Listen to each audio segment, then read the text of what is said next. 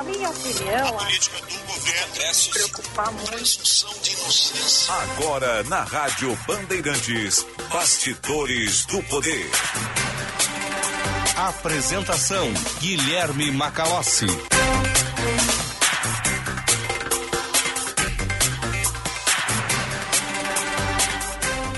Começando neste momento aqui nas ondas da Rádio Bandeirantes, mais uma edição do Bastidores do Poder, agora 14 horas e 2 minutos. Você nos acompanha pelo sinal FM 94.9, pelo aplicativo Band Rádios. Faça o download no seu smartphone, acompanhe a nossa programação na palma da sua mão, onde quer que você esteja. E também tem o nosso canal no YouTube Band RS. Se inscreva, clique para receber as notificações com as atualizações da nossa programação.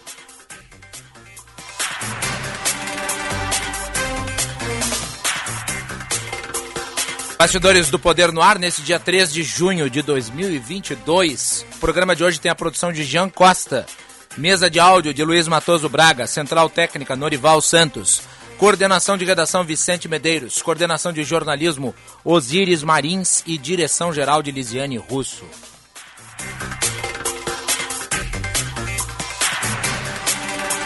O Bastidores do Poder tem o patrocínio da Escola Superior dos Oficiais da Brigada Militar e do Corpo de Bombeiros Militar, realizando sonhos, construindo o futuro. E também de Sinoscar, compromisso com você. Destaques da edição de hoje do Bastidores do Poder. Nova pesquisa eleitoral do IPESP coloca Lula com 45% dos votos e Bolsonaro 34%. Recuo do indicador de PIB da agropecuária, 0,9% no primeiro trimestre desse ano. A repercussão da entrevista com Lula, Pércio Arida diz que só teve uma conversa com o PT e nada sabe sobre o programa de governo. E o mercado elevou a projeção geral do crescimento do PIB, agora prevê uma alta de 1,5% neste ano. Vamos conversar com a economista Juliana Damasceno, economista da FGV e da Tendências Consultoria, e uma entrevista com o pré-candidato do Partido Novo ao governo do estado do Rio Grande do Sul, Ricardo Jobim. Tudo isso e muito mais ao longo da edição de hoje do Bastidores do Poder.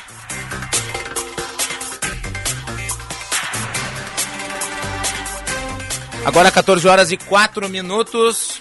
Temperatura em Porto Alegre 12 graus e 8 décimos. Vamos começar o programa com uma entrevista. Ricardo Jobim, pré-candidato ao governo do estado pelo Partido Novo, está aqui no estúdio conosco. Pré-candidato, seja bem-vindo. É um prazer recebê-lo aqui pela primeira vez no nosso programa. Boa tarde. Guilherme, boa tarde. E o prazer é todo meu. Eu fico realmente feliz de estar aqui. Né? Quem acompanha teu trabalho sabe a importância e a qualificação desse programa. Muito bem. Vamos falar um pouco sobre o Partido Novo aqui no Estado. O partido tem dois parlamentares. Teve um candidato ao governo do Estado na eleição anterior, Matheus Bandeira, que não é o candidato dessa vez, porque também se desfiliou e você o Novo tem um processo de seleção, acabou sendo escolhido como o nome da legenda. O senhor é um homem que vem da área do direito. Aliás, seguindo a tradição da família. Né? Uhum. Eu lhe pergunto uh, o que o levou a buscar a política e por que o Novo? Bom, duas perguntas excelentes. Primeiro, eu não busquei a política. Eu não fui atrás disso.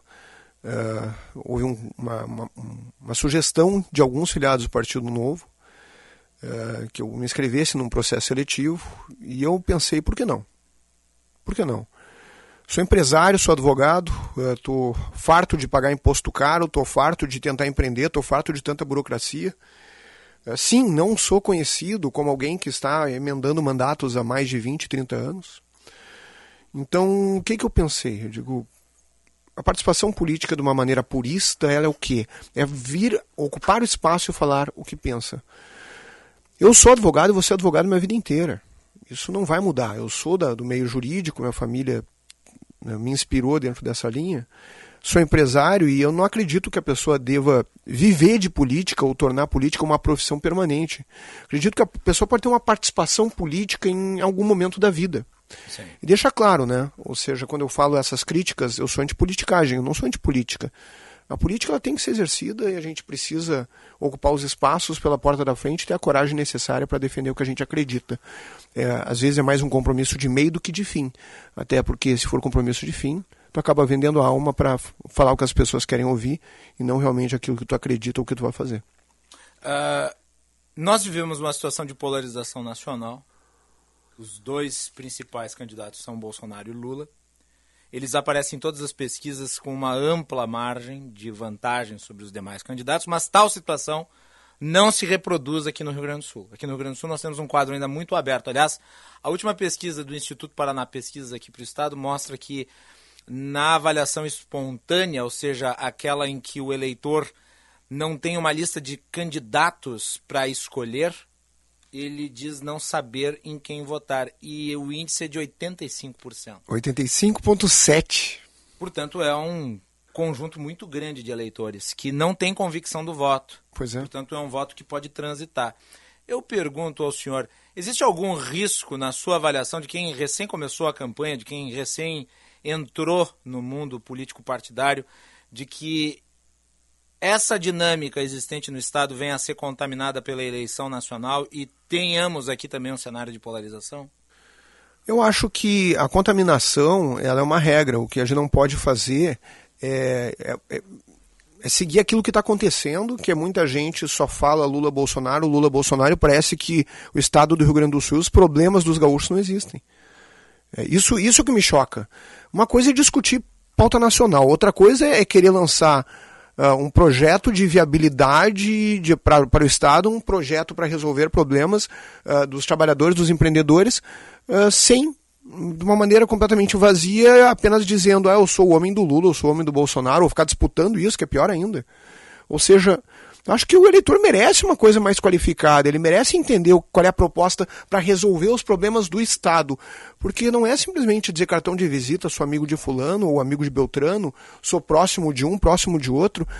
É isso que vai pautar, será, o, o voto futuro dos gaúchos? Eu acredito que não, acredito que não deva ser assim. Então eu reajo a, a esse, essa ideia. Eu não acho que o Estado vá polarizar dessa forma, porque o gaúcho ele tem um perfil muito crítico. Prova disso que a gente nunca reelegeu nenhum governador. E, além de tudo, o, o voto do gaúcho ele já oscilou para a esquerda, para a direita. Ele demonstra ter uma quantidade de pessoas que são abertas uh, ao debate político e realmente uh, receptivas a ideias, uh, de uma grande margem, porque tu, mesmo que tu puxe 30 para um lado, 30 para o outro, tu ainda tem 40 sobrando. Então, sendo uma eleição de dois turnos, uh, até eu questiono muito essa questão, né? É, questionar a questão é fantástico, né? às vezes o cara está meio cansado fala larga uma dessa. Mas por que, que a gente tem que antecipar o segundo turno agora? Por que está todo mundo falando, ah, tem que ser um, tem que ser outro? Só um pouquinho, gente. Vamos no plano A. Segundo turno, quer ir para plano B, vai para plano B, mas deveria ser assim, pelo menos. O senhor é um outsider. Inegavelmente um outsider. A eleição dos outsiders foi em 2018. Me parece que desde lá os outsiders têm sido varridos, têm sido colocados, têm sido colocados de lado pelos eleitores. Na eleição de 2020, a maior parte dos eleitos foram de partidos já bem estabelecidos no cenário nacional. Uh, o voto pragmático parece que voltou com muita força. Qual é o risco, na sua avaliação, de uma candidatura como a do senhor eventualmente não cativar o eleitor como cativava talvez quatro anos atrás? Eu não acredito que sejam os outsiders que tenham sido varridos, com todo respeito. Eu acredito que são os antipolítica que foram varridos. Eu não sou antipolítica, eu sou antipoliticagem. Existe um conceito muito diferente dentro dessa linha. Eu acredito no debate leal, franco, e que se alguém quiser disputar qualquer posto de poder, tem que fazer isso pela porta da frente, e não simplesmente atacando genericamente todo o sistema, sem apontar soluções razoáveis. É, e quem sabe essa moderação que seja necessária possa me diferenciar nesse aspecto. Porque outsiders. Uh, e não outsiders, uh, se o quesito de avaliação desse quadro é agressividade, então a gente pode achar alguma resposta, entende? Que uh, explique que uh, não necessariamente essa condição possa ser. Até porque, querendo ou não, é, o novo não é outsider, na minha opinião. Não é outsider. O novo ele é diferente. O novo é o único que não usa dinheiro público para pagar campanha política. É a única instituição política que eu conheço no Brasil que tenha negado dinheiro. Mais especificamente, há dois dias atrás, 87,7 milhões de reais só do fundo partidário desse ano. Então, o fato de ser, quem sabe, defender uma mentalidade diferente não precisa necessariamente dizer que a gente é absolutamente fora do sistema. E de qualquer maneira, nós temos esse espaço aqui, temos as mídias digitais. Hoje a comunicação se democratizou mais, então o jogo está muito mais parelho do que no passado, onde só tinha dois canais de TV ou poucos jornais que podiam fazer as coberturas eleitorais. Eu vivi essa época, entende? E hoje eu vejo uma possibilidade da qualidade do discurso conseguir se afirmar muito acima da, do dinheiro público que é usado para ah, banhar essas campanhas políticas. Porque vamos combinar que boa parte dos outsiders varridos usaram dinheiro público para fazer campanha e outros não. Certo? Então, vamos diferenciá-los. Não são todos iguais. Perfeito. Uh, o novo aqui no Estado, na Assembleia Legislativa, tem se posicionado numa crítica bastante contundente, principalmente a privilégios e a estrutura burocrática pré-existente no Estado. E, claro, com isso, cria adversários políticos uh, bastante insistentes e permanentes. Uh, eu lhe pergunto, tendo como base a atuação do Novo dentro da Assembleia Legislativa, o que, que se pode esperar caso venha a alcançar o governo do Estado? Vai ser a mesma linha os, por exemplo, as categorias do funcionalismo público, em geral, elas veem os representantes do novo como adversários políticos. O senhor, num eventual governo, é, combateria é, esses setores do funcionalismo? Como é que seria a relação? Como ela se construiria? Bom, eu acredito que, primeiro, acho que eu não sou contra ninguém, por essência. Num primeiro momento, ninguém é contra ninguém. É claro que existem privilégios. Agora, vamos ser verdadeiros também sobre o papel que um governador de estado tem nesse processo e as questões legais, ou seja, aquilo que se consegue fazer ou não.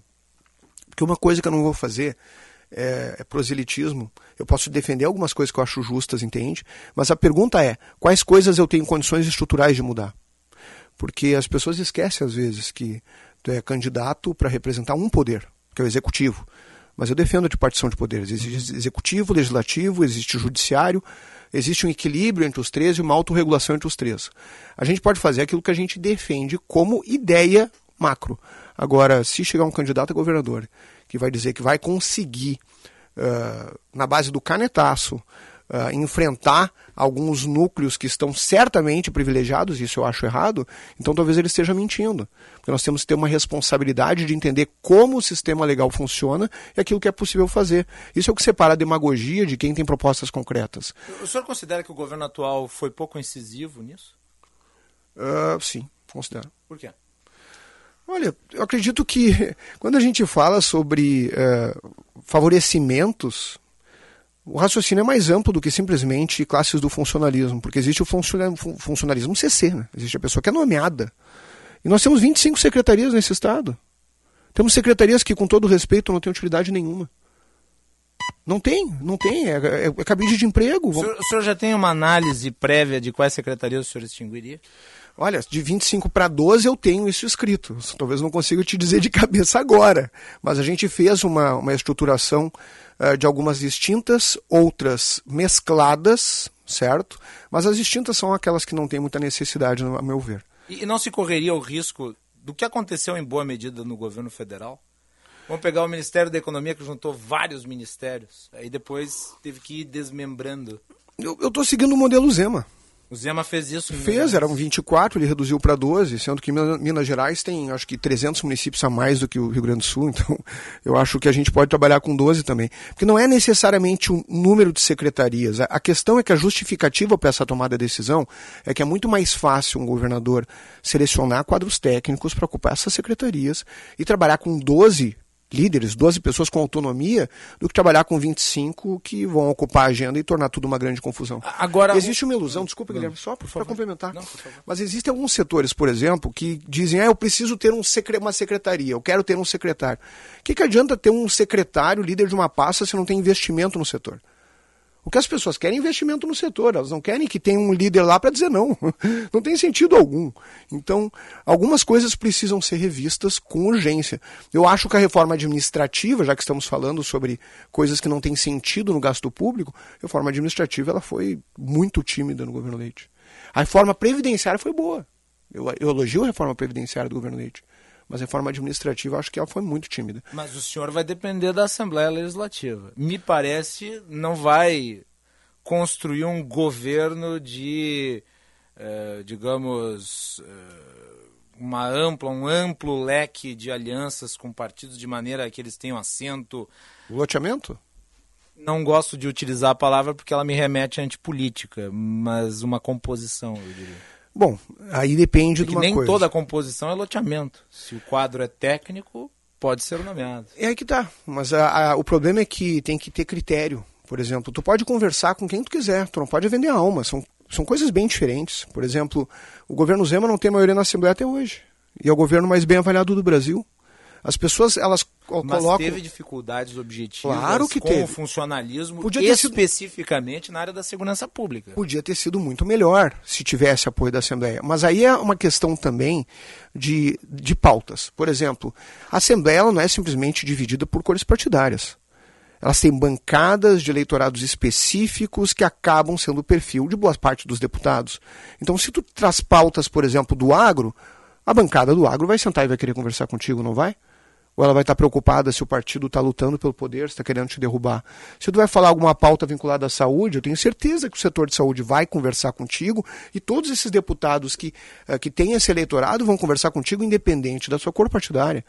Então, nós temos que entender que se a gente discute propostas e prioridades e faz as coisas andarem, sem também ter essa, essa infantilidade política de ficar muito preocupado de quem é a paternidade da ideia ou a paternidade do- da, da, da reforma específica, eu acredito que a gente vai conseguir evoluir.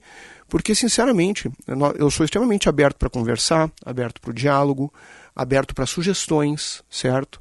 E reconheço o trabalho bom que qualquer deputado venha fazer de qualquer partido, não há problema nisso. O problema todo é dizer, ah, preciso de maioria, então o que, que eu vou fazer? Eu vou colocar uma pessoa com perfil completamente político que, isso- que vai ocupar uma secretaria simplesmente para conseguir se cacifar para ser deputado depois, sendo que não tem perfil absolutamente nenhum executivo que possa realizar um bom trabalho. É, é triste porque o que a gente costuma ver Mas os postos de comando das secretarias, eles não são essencialmente políticos mais do que técnicos? É o que dizem. E geralmente os técnicos competentes estão ali na sombra desse político, porque eles que acabam fazendo o trabalho. O problema é que as tomadas de decisão de gestão, elas são voltadas hoje às decisões políticas e não às decisões técnicas. Isso justifica, por exemplo, por que esse Estado não consegue pensar a longo prazo e médio prazo. Porque parece que o mundo vai acabar em quatro anos. Todo mundo toma decisões pensando, tá, e agora, como é que vai ser?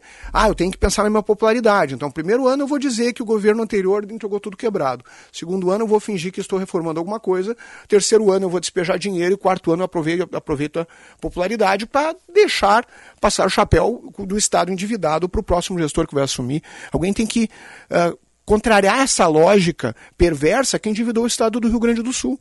Por que, que a gente tem esse montante de dívida com a União, se não é decorrente da irresponsabilidade de gestões anteriores, de gente que achava que o mundo ia acabar em quatro anos e dane-se o Estado depois? Toda vez que alguém diz dane-se o Estado, logo adiante ali vai vir um aumento de imposto. Então, não dá mais para seguir essa lógica. Nós precisamos ter coragem de pensar o seguinte: a popularidade às vezes tem que ficar em segundo plano. Mas a gente precisa fazer o que é certo. Enquanto os políticos pensam na próxima eleição, os est- os estadistas pensam nas próximas gerações. E o meu compromisso é com a história, não é com, com uma carreira política ou ficar simplesmente ah, colhendo bônus na opinião das outras pessoas sobre a gestão. Até porque a, a demagogia fala, mas o resultado no trabalho técnico ele grita.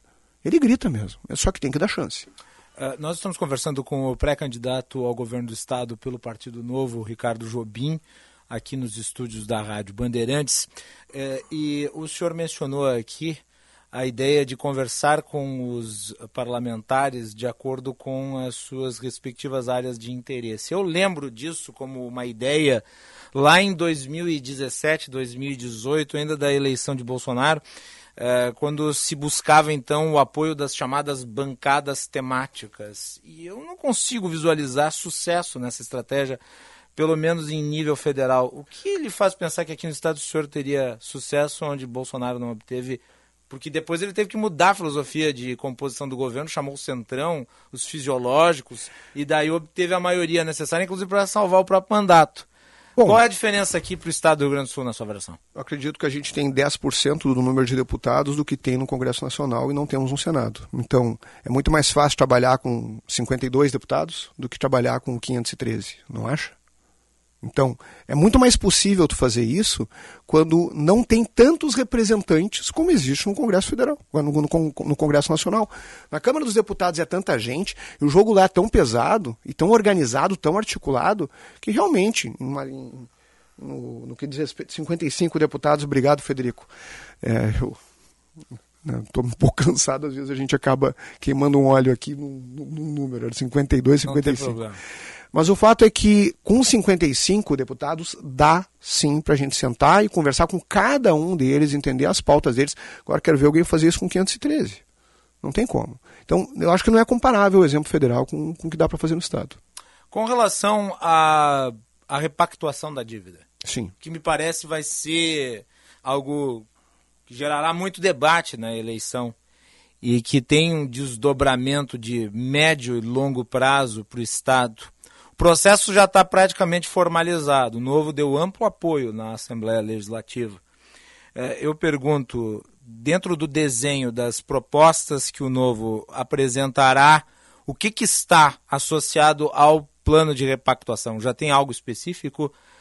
Porque Cumprir? não me parece que a repactuação seja algo que o novo busque anular ali adiante, caso chegue ao governo do Estado. Não vamos anular. Está aí a nossa diferença. O PMDB, é, por causa do governo Sartori, o PSDB por causa do governo Leite, e agora Ranolfo, são a favor, naturalmente, da adesão ao programa de recuperação fiscal, da repactuação da dívida. Ok. O Novo é o único partido que não está, não participou diretamente desses mandatos, que também é a favor. E eu sou a favor. Dívida a gente negocia e se paga. E daí existe uma confusão grande que o pessoal está fazendo, que tem uma ação da OAB no STF, ok? Que no meu entendimento é uma ação que não perde o objeto e que visa discutir a questão dos juros e visa discutir a questão dos índices financeiros da, aplicados dessa dívida, ok? Só que acontece que mesmo que essa ação seja vitoriosa, ainda sobra um saldo muito relevante de dívida no melhor dos quadros. Então Deve descontar acho que em torno de 20 bilhões, alguma coisa assim. Né? Eles dizem isso, né? Quer dizer, Mas o verbalmente. Estado ficaria com um saldo negativo de 60. Ou seja, ver... algo ainda impagável. Né? Verbalmente quiseram me dizer o contrário, mas nos documentos que eu li era, não era exatamente o que tu falou. Então, uh, o que, que acontece? Uh, nós não podemos uh, continuar com uma política de responsabilidade. isso vai gerar debate, é estranho, vai, de, vai gerar debate só em 2022. É um trabalho de seis anos, ok? Que, de repente, tu vê extrema esquerda e extrema direita abraçados, dizendo não é para pagar a dívida. Eu digo, ótimo.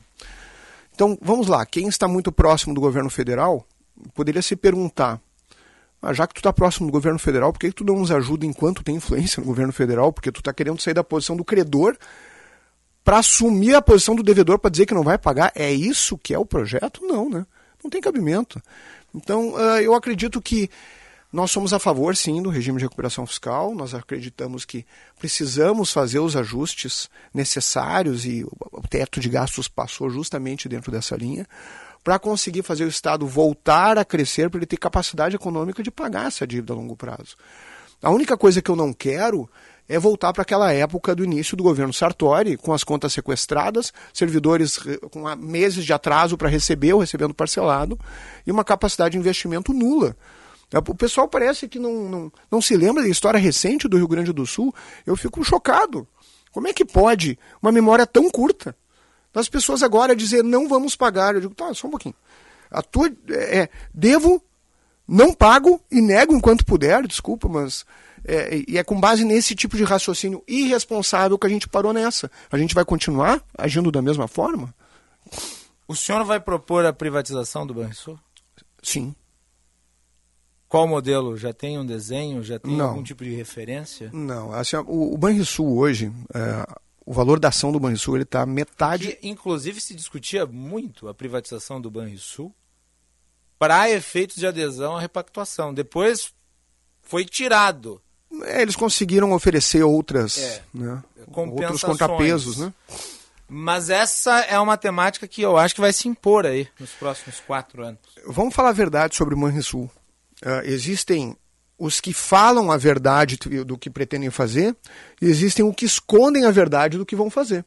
Tem vários pré-candidatos que quando o assunto, quando a pergunta que tu fizeste agora, Guilherme, uh, é encaminhado, o pessoal, temos que ver isso, temos que ver aquilo e começa a enrolar. Eu não, eu falo a verdade.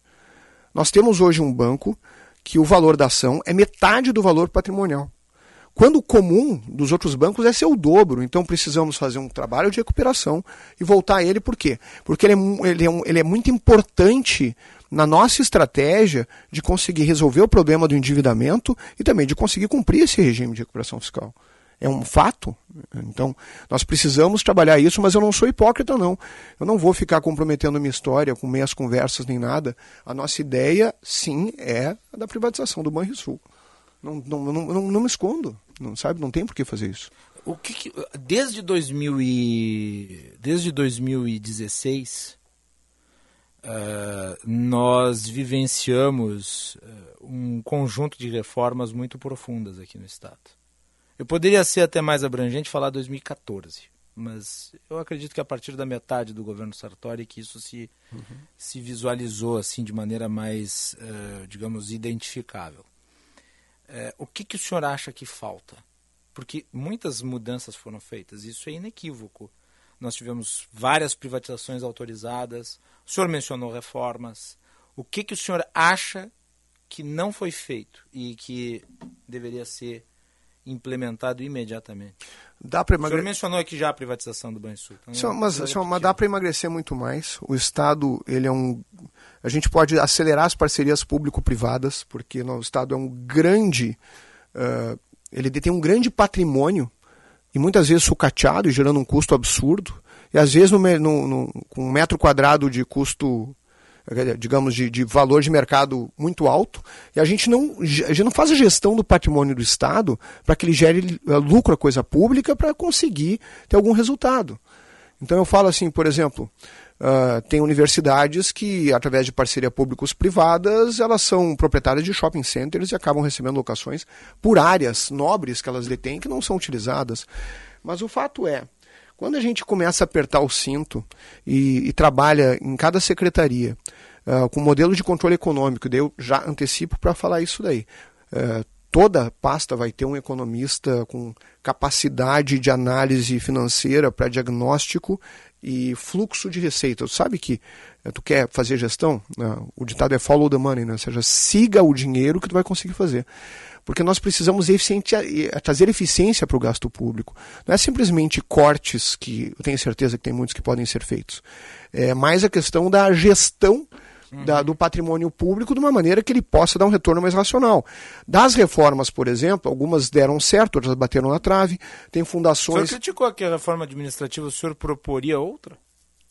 Se eu estou falando uma redução de 25 para 12 secretarias, acredito que isso é uma coisa bem relevante. Sim, mas eu estou falando em termos de estruturação de carreiras.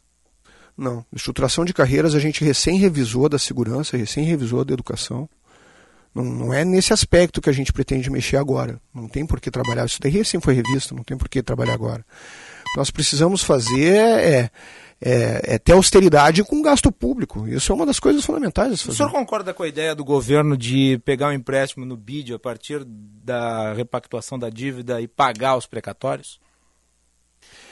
Essa é uma análise matemática, porque nós temos, eh, são 15 ou 16 bilhões de reais de dívida de precatórios e a gente resolveu fazer uma antecipação de 40% para quem sinalizou que aceita né, o pagamento. E, mas eu, eu acredito que, é, tendo uma justificativa econômica, tem que fazer. Havendo justificativa uh, econômica, porque ninguém quer fazer mau negócio. A gente sabe o quanto atualiza o juro da dívida para efeito de precatório, a gente sabe o quanto que a gente pode converter isso em outra operação. É uma questão matemática. Muito bem. 14 horas e 31 minutos. Uh, uma última pergunta pré-candidato Ricardo Jobim. É, o Novo já tem o desenho de quantos pré-candidatos vai lançar, a deputado estadual, a federal? Eu não saberia te dizer com certeza e por que absoluta. não foram atrás de um pré-candidato ao Senado? Eu acredito que o motivo de não ir atrás de um pré-candidato ao Senado era teve, teve, teve vários pesos, mas eu não posso falar pelo partido. Sabe que o Novo ele separa as candidaturas da gestão do partido. Sim. Mas eu vou dar minha opinião aqui, do Ricardo, pode ser? É, eu acredito que é, o Novo, ao olhar o quadro para o Senado, é, ele viu que, dependendo do alinhamento, nós podemos dividir demais o voto e, e permitir que um, essa vaga possa ser ocupada por alguém pra um, de, de, que tem uma ideia socialista, ou seja, às vezes o estrago pode ser muito pior. Mas, no entanto, eu não sei se essa questão está absolutamente fechada, viu? Acho melhor a gente, no outro dia, de chamar o Bernardo aqui, nosso presidente estadual do partido, acho que ele pode falar Perfeito. mais propriedade. Mas eu acredito que seja isso. Número de deputados também, acredito que é uma pergunta bem endereçada para ele, porque as listas estão sendo fechadas agora. Então, não quero dar um número exato, até porque eu não tenho. Muito bem. Ricardo Jobim, o senhor volta aqui em outras oportunidades, temos eleições pela frente. O senhor provavelmente será homologado como candidato do Partido Novo aqui no Estado. E é, foi um prazer ouvi-lo. Muito obrigado pela participação aqui no Bastidores do Poder. Guilherme, um prazer foi meu uh, e eu fico especialmente lisonjado por receber perguntas tão qualificadas. Obrigado, a gente tenta Isso é o bom jornalismo. melhores possíveis. Eu sou um defensor do jornalismo, defensor da liberdade da, da, opinião, da liberdade jornalística e acredito que uma sociedade civilizada ela vem com bons jornalistas e gente qualificada fazendo perguntas para que as pessoas realmente consigam entender com profundidade as temáticas. Então eu quero te dar os parabéns. Teu Muito desempenho como como jornalista hoje que foi fantástico. Lhe agradeço e o dever jornalístico é fazer as perguntas e deixar que o entrevistado dê as respostas. Muito bom. E o juízo quem faz é o público. Isso mesmo. É ele que julga. Muito obrigado, Ricardo Jobim, pela participação, muito obrigado pelo prestígio. É isso aí, agora são 14 horas e 33 minutos, temperatura em Porto Alegre 12 graus e 9 décimos.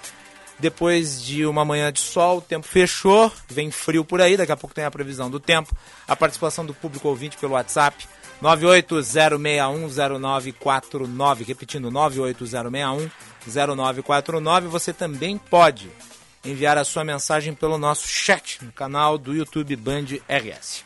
O Bastidores do Poder tem o patrocínio da Escola Superior dos Oficiais da Brigada Militar e do Corpo de Bombeiros Militar, realizando sonhos, construindo o futuro. E também de Sinoscar, compromisso com você. Daqui a pouco nós vamos falar sobre economia macro com a Juliana Damasceno, que é economista da FGV e também da Ibre Tendências Consultoria. Nós vamos para um intervalo e voltamos depois dele. Fiquem conosco.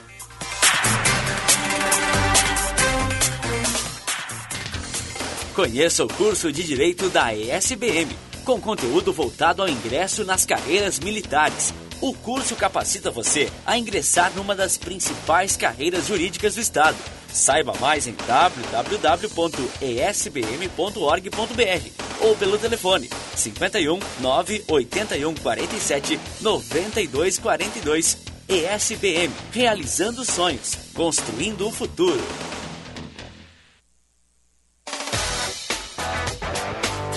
Oferta imbatível para garantir seu carro zero quilômetro. Você só encontra na Sinoscar. Tracker 2022 Turbo automático com parcelas a partir de 990. Onix 1.0 com parcelas a partir de 680 reais. Aproveite nossas condições especiais e leve o carro dos sonhos para sua garagem. Passe na Sinoscar mais próxima e saiba mais. Sinoscar, compromisso com você. Juntos salvamos vidas. Dom Sete Hotel Fazenda, junto ao mar e à lagoa, um sonho de lugar. Venha viver essa experiência. Comida com história, um show da culinária campeira gaúcha com costelão no fogo de chão e outras carnes, pratos típicos e mais de 50 sabores. Dom Sete Fazenda, turismo gaúcho o ano todo. Informações e reservas 51 997 720877.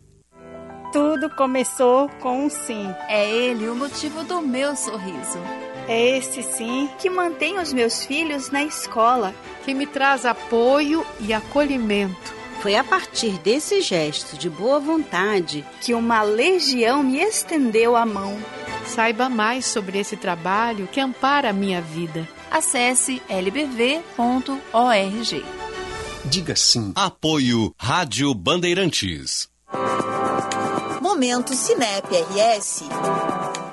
Olá, sou Bruno Izeric, presidente do Cinep RS. Você sabia que o ProUni pode acabar? Se a reforma tributária que tramita no Congresso for aprovada, as instituições de ensino perderão a isenção fiscal que permite que elas concedam bolsas de estudo para jovens de baixa renda. A educação não pode pagar essa conta. Momento Cinep RS.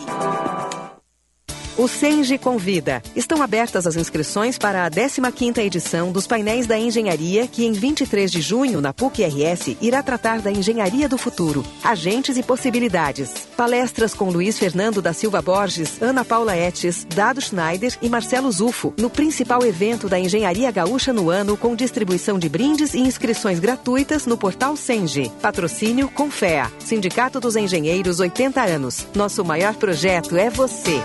Para um novo você, uma nova Volkswagen.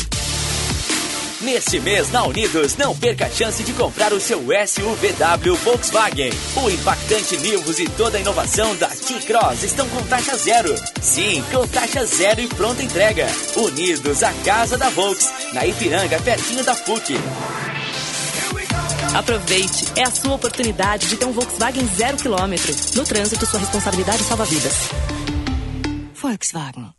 Os primeiros aprendizados são os mais importantes. E para elevar a qualidade da educação infantil, o governo federal, por meio do Ministério da Educação, criou o programa Primeira Infância na Escola, com iniciativas para a formação de profissionais e avaliação das oportunidades de aprendizagem. Secretarias de Educação, façam sua adesão. Mais informações em gov.br/mec. Ministério da Educação, Governo Federal, Pátria Amada Brasil. Fim de semana com bola rolando no futebol da Band. O Colorado vai ao interior paulista para acabar com a greve de vitórias. Gol! Bragantino e Inter, com narração de Sérgio Boas. Do Internacional. A bola vai rolar neste domingo às sete da noite. E o futebol da Bandeirantes começa às seis horas, com Diogo Rossi e o jogo aberto.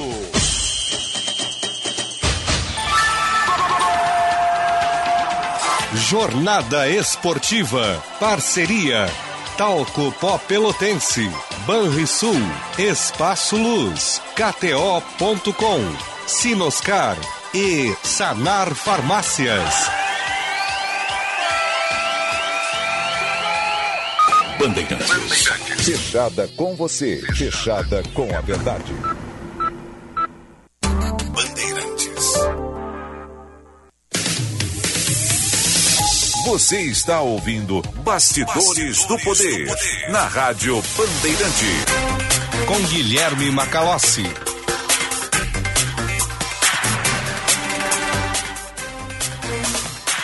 Estamos de volta com Bastidores do Poder. Você nos acompanha pelo sinal FM 94.9, aplicativo Band Rádios e canal no YouTube Band RS. Envie a sua mensagem por escrito pelo WhatsApp 980610949. 980610949. E também pelo nosso chat no YouTube, Band RS. Deixe lá a sua participação, depois tem a leitura dos comentários. Vamos com informações do trânsito na sequência, aqui na parceria Band BTN. Serviço Bandeirantes. Repórter Aéreo. Vem aí Antônio Pereira, boa tarde. Mande um oi pelo WhatsApp no 5133825500 e resolva suas demandas de energia com a Clara. CE Grupo Equatorial. Pelo futuro todo dia. Oi, Macalossi, tudo bem? Muito boa tarde a você e a todos. Começo Aqui falando tudo bem, de rodovias porque o trânsito é muito complicado agora na BR-116. Após o Parque Zoológico, para quem sai de Sapucaia com sentido ao interior, tem caminhão quebrado ocupando a pista da direita e deixando o trânsito bem congestionado. E logo mais à frente, já para quem sobe o viaduto da João Correia, também no sentido de Novo Hamburgo, tem estreitamento de pista por conta de serviços. A Mauá é alternativa. Agora você pode solicitar religação e informar falta de energia pelo WhatsApp. É só mandar um oi para a Clara no 5133825500. CE Grupo Equatorial. Pelo futuro todo dia. Tudo bem, 14 horas e 41 minutos. Conheça o curso de Direito da ESBM com conteúdo voltado ao ingresso nas carreiras militares. O curso capacita você a ingressar numa das principais carreiras jurídicas do Estado. Saiba mais em www.sbm.org.br ou pelo telefone 5198-147-9242. ESBM, realizando sonhos, construindo o futuro. E oferta imbatível para garantir o seu carro zero quilômetro, você só encontra na Sinoscar. Tracker 2022 Turbo automático com parcelas a partir de 990 reais. Onix 1.0 com parcelas a partir de 680 reais. Sinoscar, compromisso com você. Ô Jean Costa, nós estamos aí com o Obi-Wan Kenobi no Disney Plus e um ouvinte disse que eu sou o quê mesmo? O que que eu sou? Fala aí. Olha, Macalossi, primeiramente uma boa, Boa tarde. tarde. A você, boa tarde a todos que nos acompanham aqui na Rádio Bandeirantes. Olha, eu- antes de, de fazer o comentário, eu preciso ressaltar que o ouvinte foi cirúrgico. Não digo que foi cirúrgico, mas na comparação, mas. Olha, sumiu o comentário aqui, Macalossi, tu apagou? Não, Não. por quê? Sumiu, Comentário rapaz. desse vou pagar por quê? Gente do céu, sumiu o comentário. Eu tenho, aqui. eu tenho constrangimento de fazer o comentário, parece que eu estou me auto-elogiando. Então eu ia deixar pra você Vamos aqui, vamos aqui, vamos ver se eu Vai acho lá. outro computador agora. Vamos ver. Vamos ver aqui. Olha, o computador tá me dando de 10 a 0 hoje. E olha que eu tava com tudo certo aqui, mas vamos O lá. computador não tava com saudades de ti, Jean Costa. Eu acho que o computador É tá impressionante. O Jean Costa é um inimigo da Eu tecnologia. sou inimigo da A tecnologia. tecnologia vê o Jean Costa, ela trava. É impressionante. Eu tava dando risada do comentário aqui, fui ver o comentário sumiu. Só aparece As agora. pessoas vão dizer que eu menti aqui. Não, eu- as pessoas não mentiram. As pessoas não mentiram porque eu também vi e não estou achando o comentário. Olha só. Como diria o grande nosso, o nosso amigo Marcão Pereira, acho que o computador, o computador é deles, não é nosso. É deles e não é nosso. É. Tá bem então, Jean Costa. Me deixou aqui numa situação muito não, ruim. eu vou achar o comentário, Marcos. É, Sumiu eu fiquei aqui. aqui. passando por mentiroso. Parece que eu aqui. inventei o comentário que chegou. Tá bem então. Atenção, fique atento, beba água pura, Achei muita água, livre de vírus e bactérias, água sem cheiro, sem gosto, com importantes sais minerais, ideal para sua saúde e de sua família. Purificadores e mineralizadores de água natural, gelada e alcalina com ou sem ozônio, é no WaterSul. Ligue WaterSul 3231-4567. WaterSul, atenção total ao cliente. 3231 4567. Visite o nosso site www.watersul.com.br. Achou? Achei. E É aí? O Júnior. O Júnior não disse de qual cidade ele é, mas ele faz o seguinte comentário. Macalossi pode ser chamado de Jedi do jornalismo. Show de programação. Ah, muito obrigado. Eu não me considero um Jedi, no máximo eu sou um padawan do jornalismo. Mas de qualquer forma, aqui o lado sombrio não prospera. Né? Nós estamos no lado da luz do jornalismo. O que, que certo? tá achando da série, por sinal? Não viu o, episódio, o terceiro episódio ainda. Então é melhor não comentar. Eu acho que a série tem o grande ativo de ter o Darth Vader. né? O que já é um certo spoiler pra quem tá. Ah, mas todo mundo sabia. Ah. Tem foto. Todo mundo sabe que ele vai participar. O Raiden Christensen tá ali no elenco. Isso daí não é spoiler. Sinal eletrônico da Band, agora 14 horas e 45 minutos. Vamos a São Paulo. Repórter Bandeirantes está chegando. Uma boa tarde a vocês, começando agora mais um Repórter Bandeirantes, às 14 horas e 45 minutos, já indo direto para Brasília. A medida que permite aos cartórios validar documentos pela internet começa a valer a partir de hoje. Natália Pazzi tem mais informações.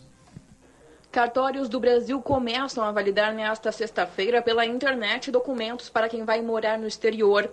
Essa medida envolve os 120 países da Convenção da Haia. A nova modalidade permite o envio de documentos como certidões de nascimento, casamento e óbito, diplomas, escrituras de divórcio, inventário, compra e venda, união estável, procurações, testamentos e históricos escolares. Agora, um QR Code permite que as autoridades dos outros países verifiquem a autenticidade desses documentos. O Corpo de Bombeiros encerrou nesta sexta-feira a busca por desaparecidos no município de Camaragibe. As chuvas no estado resultaram em 128 óbitos, sendo que 25 foram de crianças entre 0 e 12 anos. Hoje voltou a chover forte no Recife, provocando alagamentos em diversas ruas e avenidas. Até o momento não há registro de feridos ou vítimas por este temporal. Uma perícia deve determinar de onde partiu o disparo que atingiu a menina de 4 anos na zona oeste do Rio de Janeiro. Mais informações com a repórter Nicole Tim. Uma perícia deve determinar de onde partiu o disparo que atingiu a pequena Alice Rocha, de 4 anos, internada com estado de saúde gravíssimo na zona sul do Rio. Agentes estiveram no local do crime ontem, em Curicica, na zona oeste. Eles procuram ainda por imagens que possam ajudar a identificar se o tiro saiu da arma de um criminoso ou de um policial da própria corporação. A menina foi baleada na quarta-feira quando voltava da escola com a mãe durante um confronto entre a Polícia Civil e milicianos. A avó da pequena, Glória Ferreira, diz que o momento agora é de oração mas ela também quer ver a justiça sendo feita. Isso não pode ficar impune, entendeu? Seja melissa, polícia, bandido, seja o que for, vai ter que pagar por isso, entendeu? Porque muita gente, muita criança inocente pagando por uma coisa, uma guerra que não são nossas, são deles. Agora são 14 horas e 47 minutos e este foi o repórter Bandeirantes. Sou experiente, mas também moderno. Sou inovação, ação. Sou nacional e sou fundamental. Sou forte. Sou diversos serviços e o melhor custo-benefício. Sou parceria e credibilidade. Sou a sua tranquilidade. Souza Lima. Uma empresa líder com diversos serviços para todas as empresas. Sou tudo o que o seu negócio precisa. Grupo Souza Lima. Gente cuidando de gente, sempre. Você quer um ensino em saúde que acompanhe a sua trajetória profissional? No Ensino Einstein, você tem a melhor formação em saúde do país, do ensino médio técnico ao MBA. Com métodos exclusivos e corpo docente formado por especialistas do Einstein, os cursos preparam profissionais valorizados pelo mercado nas áreas de saúde e gestão. Seja referência, seja Ensino Einstein. Acesse ensino.einstein.br. Pessoal, aqui Olivier, com umas dicas para quem curte chocolate. Quer um sabor que derreta na boca? La crema ao leite. Prefere chocolate branco? La creme branca. Fico na dúvida entre um e outro. La creme mezzo. É dois em um. Ah, você quer sabor com zero adição de açúcar? Olha o La creme zero aí. E para completar, ainda tem o La creme zero lactose. Tudo de sabor, nada de restrição. Je t'aime. La creme, o creme de la creme da Cacau Show. Golaço Brasil! Histórias das Copas. Oferecimento Sorridentes. Alinhador invisível é na Sorridentes. Sorriso de primeira e de verdade. Agende uma avaliação. Água Esferrier. Sua sede pede água. Sua saúde pede Esferrier. Alcalina, pH 10 e Vanádio. KTO.com. Para você que gosta de emoção, dê seu palpite em KTO.com. Votomassa. Se tem acaba bem. GRI, ar-condicionado inverter é GRI, maior fabricante de ar-condicionado do mundo. E Euro 17 Crédito, o seu correspondente bancário, euro17.com.br.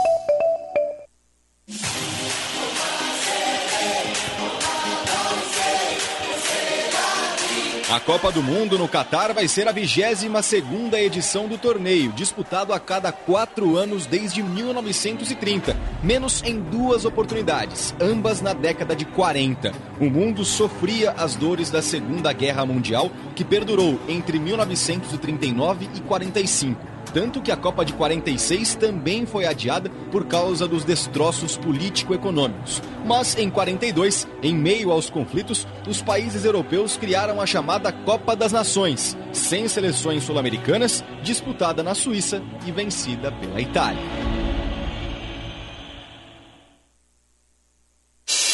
Repórter Bandeirantes. Tabacaria Paromas, 20 anos de tradição, atendimento personalizado. Dê mais paromas ao seu estilo. A sua tabacaria em Porto Alegre, Avenida Farrapos 286. Teleentrega Watts 995586540. Senhor empresário, alugue veículos para sua empresa com a maior locadora gaúcha. Citicar Aluguel de Veículos. Ter sua frota terceirizada permite mais recurso financeiro disponível para você investir no seu negócio. Com a Citicar, você tem uma empresa focada na sua frota, para você focar na sua empresa. Citicar, uma locadora feita de carros e pessoas. Para alugar, Citicar.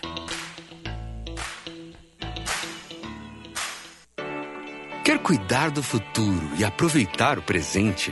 Com a rede de convênios GBUX, você pode. Faça um plano vida e tenha acesso a uma ampla rede credenciada em todo o Brasil. São descontos de até 50% nos mais diversos produtos e serviços. Fale agora com o seu corretor de seguros ou procure a unidade de negócios mais próxima. Para tudo ficar bem, GBUX, a proteção certa para a sua família. Quer fazer economia na compra de remédios? Então ouve só essa dica. Na Panvel, você compra remédio genérico pela metade do preço. Confira nas lojas, no site, no app ou pelo Alô Panvel. E conte com a gente para cuidar bem de você, da sua família e do seu bolso. Você pode receber suas compras em casa ou retirar na loja mais próxima. Pode perguntar, pode comparar, pode confiar. Genérico é na Panvel. Minuto Simers. O Sindicato Médico do Rio Grande do Sul atua em prol da proteção, saúde e da valorização aos médicos, através da defesa política, jurídica, contábil, ofertas e serviços totalmente especializados aos médicos. Associe-se ao Simers e tenha qualificadas facilidades em sua vida profissional e pessoal. Ligue 51 30 27 37 37. Simers. Defender os médicos é defender a saúde. A BS Bios nasceu com o compromisso de construir um futuro mais sustentável, voltado para os princípios de ESG ambiental, social e de governança. Investimos no desenvolvimento do agronegócio e das energias renováveis. Nossas metas são até 2030 ser uma empresa carbono neutro e estar entre os três maiores produtores de biocombustíveis no mundo. Conheça mais em bsbios.com. BS Bios. Juntos transformamos o mundo. Nos dias mais quentes, na hora de tirar os tênis ao final do dia, chega a dar uma tristeza? Utilize na sua higiene diária o talco pó pelotense. Como você sabe, o talco pó pelotense combina a formulação moderna e a qualidade que te auxiliam no combate dos fungos e bactérias que causam os maus odores. Agora, além da tradicional, tem novas fragrâncias: mentolado, canforado e o touch. E você encontra o talco pó pelotense também na versão aerosol jato seco. Não se engane com outros do mercado. Só utilize produtos de confiança. Utilize o pó pelotense. Encontre nas melhores farmácias. Oferta imbatível para garantir seu carro zero quilômetro. Você só encontra na Sinoscar. Tracker 2022 Turbo automático com parcelas a partir de 990. Onix 1.0 com parcelas a partir de 680 reais. Aproveite nossas condições especiais e leve o carro dos sonhos para sua garagem. Passe na Sinoscar mais próxima e saiba mais. Sinoscar, compromisso com você. Juntos salvamos vidas.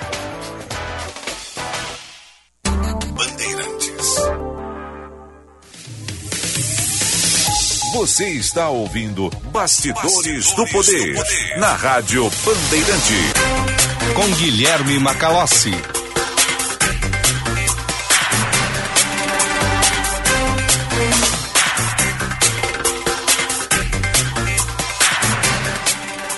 Quatorze horas e 55 minutos.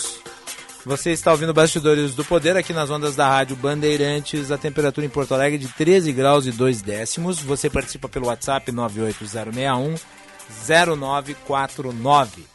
980610949. O dia começou com bastante sol, o dia estava bonito. E de repente o tempo fechou e agora está com nebulosidade. Vamos saber como é que vai ser a previsão do tempo para o final de semana com a Ana Weber. Serviço Bandeirantes. Previsão do tempo. Boa tarde, Ana, tudo bem? Boa tarde, está falando das nuvens, né? É, é que a previsão para a semana que vem é de chuva, principalmente domingo, segunda-feira, que venha pancada de chuva aqui no estado. Então, meio que o tempo já está se preparando para vir uma chuvinha. A temperatura amanhã vai dar uma, uma, aumentada, mas a previsão é de sol. Então, vai ter um sábado um pouco mais quente que hoje, mas vai ter um solzinho também gostoso, porque domingo vem a chuva. Então, a previsão aqui para Porto Alegre é de sol, mínima de 9 graus, máxima de 21. Em Bento Gonçalves, na Serra, previsão de sol também, mínima de 5 graus, máxima de 18. Em Tramandaí, no litoral norte, previsão de dia ensolarado, mínima de 13 graus, máxima de 18. E no sul do estado, em Rio Grande, também previsão de sol, mínima de 12 graus, máxima de 18. E em Santa Maria, na região central, previsão de dia nublado, máxima de 21 graus, mínima de 6, Macalócia. Muito bem, tá então a previsão do tempo para o final de semana. Sol no sábado, chuva no domingo. Ana Weber, o destaque do Band Cidade de hoje à noite. Adivinha para onde é que o Eduardo Carvalho foi? Foi para Pelotas comer doces. Exatamente. Ele vai fazer Está um. a caminho. Está a caminho. Ele vai lá, vai fazer uma reportagem pra gente, vai fazer um link pro Band Cidade e também a gente vai acompanhar uma, uma reportagem do Tiziano Kessler sobre o evento que ocorreu hoje de manhã no estádio Beira Rio, que era o CRI Impossível com alunos de escolas públicas. Então a gente vai ter esses dois, dois destaques assim, no Band Cidade: CRI Impossível e a Fena Doce. Tratamos disso, aliás, hoje pela manhã também no Jornal Gente. Importantíssimo evento esse, que torna o aluno protagonista de uma mudança na sua própria realidade. Ele oferece uma oportunidade de estudos que certamente fará a diferença na sua vida futura. É uma excelente matéria essa que está sendo preparada aí para os nossos telespectadores na TV Band. Ana Weber, muito obrigado. Um excelente final de semana para ti. Pra você também. Até segunda-feira. Tchauzinho, pessoal. 14 horas e 57 minutos. Este é o Bastidores do Poder. Nosso programa com o patrocínio da Escola Superior dos Oficiais da Brigada Militar e do Corpo de Bombeiros Militar. Realizando sonhos, construindo o futuro. Continua a guerra do ICMS. O governo federal e estados têm até o próximo dia 14 para apresentar uma proposta conjunta que busca acordo sobre a alíquota dos combustíveis. Quem traz as informações é a Natália Pazzi de Brasília. O governo federal e estados têm até o próximo dia 14 para apresentar uma proposta conjunta que busque acordo sobre o ICMS dos combustíveis. Para isso, será montada uma mesa redonda com secretários de Fazenda e membros do governo federal para discutir a situação da alíquota. A mesa será composta por cinco representantes dos estados e cinco da União. O Congresso Nacional também poderá indicar um representante para contribuir com o diálogo. Além disso, caberá ao Legislativo a coordenação e desenvolvimento dos trabalhos. A decisão ocorreu em audiência de custódia realizada pelo ministro André Mendonça no Supremo Tribunal Federal. A reunião aconteceu entre o governo federal e estados na tentativa de definir a cobrança de ICMS sobre o diesel.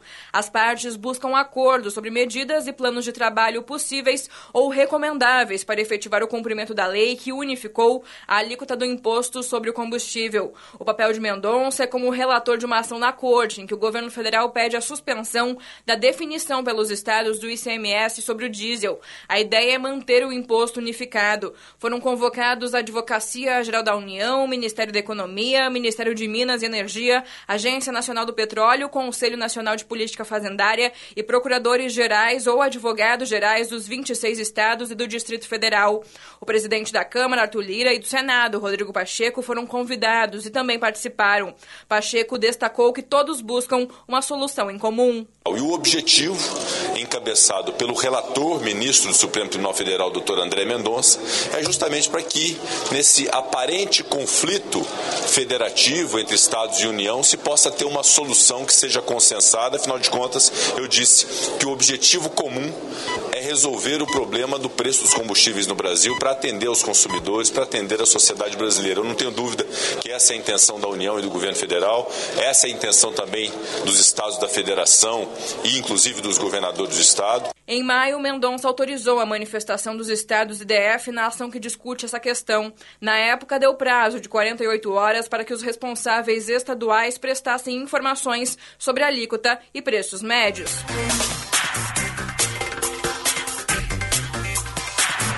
E o PIB do primeiro trimestre de 2022 teve crescimento. A economia brasileira apresentou um número positivo, avançou 1% neste período, os três meses antecedentes da série com ajuste sazonal, segundo o Instituto Brasileiro de Geografia e Estatística, divulgou esses números nessa quinta-feira.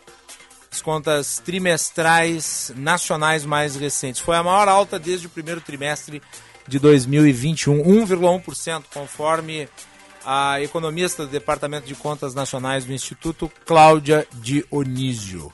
O resultado veio em linha da mediana das estimativas de 82 consultorias e bancos ouvidos pelo jornal Valor Econômico, que apontava para crescimento de 1% no período na série com ajuste. A projeção indicava queda de 1,1% a alta de 2,6%. Na comparação com o primeiro trimestre de 2021, o PIB teve expansão de 1,7%, também em linha com a expectativa dos analistas consultados pelo jornal Valor Econômico.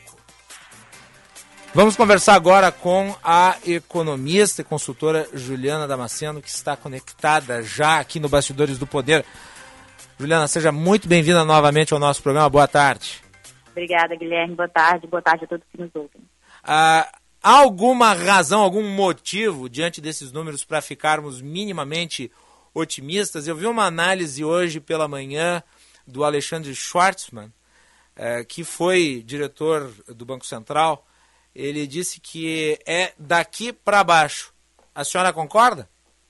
Então, o que a gente tem visto nos últimos meses, principalmente com esses resultados surpreendentemente positivos, reflete uma economia que está tendo uma ajuda conjuntural muito forte. O que, é isso? É o momento que a gente está passando, não é algo que de fato é da nossa economia. Então, a gente teve, por exemplo, uma reabertura tardia para o setor de serviços, porque, obviamente, a gente não conseguia comprar online um corte de cabelo, então uma massagem, ou fazer online uma viagem. Então, isso foi o que voltou por último, com o restabelecimento da atividade econômica pós medidas de isolamento. E o que a gente tem visto é justamente uma normalização desse setor. Por enquanto, é isso que tem puxado principalmente a atividade econômica, mas a gente não tem motivos para acreditar que na margem a gente consiga manter essa expansão por muito tempo, porque não existe muito espaço também para que isso é, aconteça. Principalmente, eu concordo com o Schwartzman, a gente vai começar a ver, principalmente agora no segundo semestre, os efeitos contracionistas, negativos, sobre a atividade econômica da nossa alta de juros. Vale lembrar que a gente está num processo, um ciclo de aperto monetário muito intenso.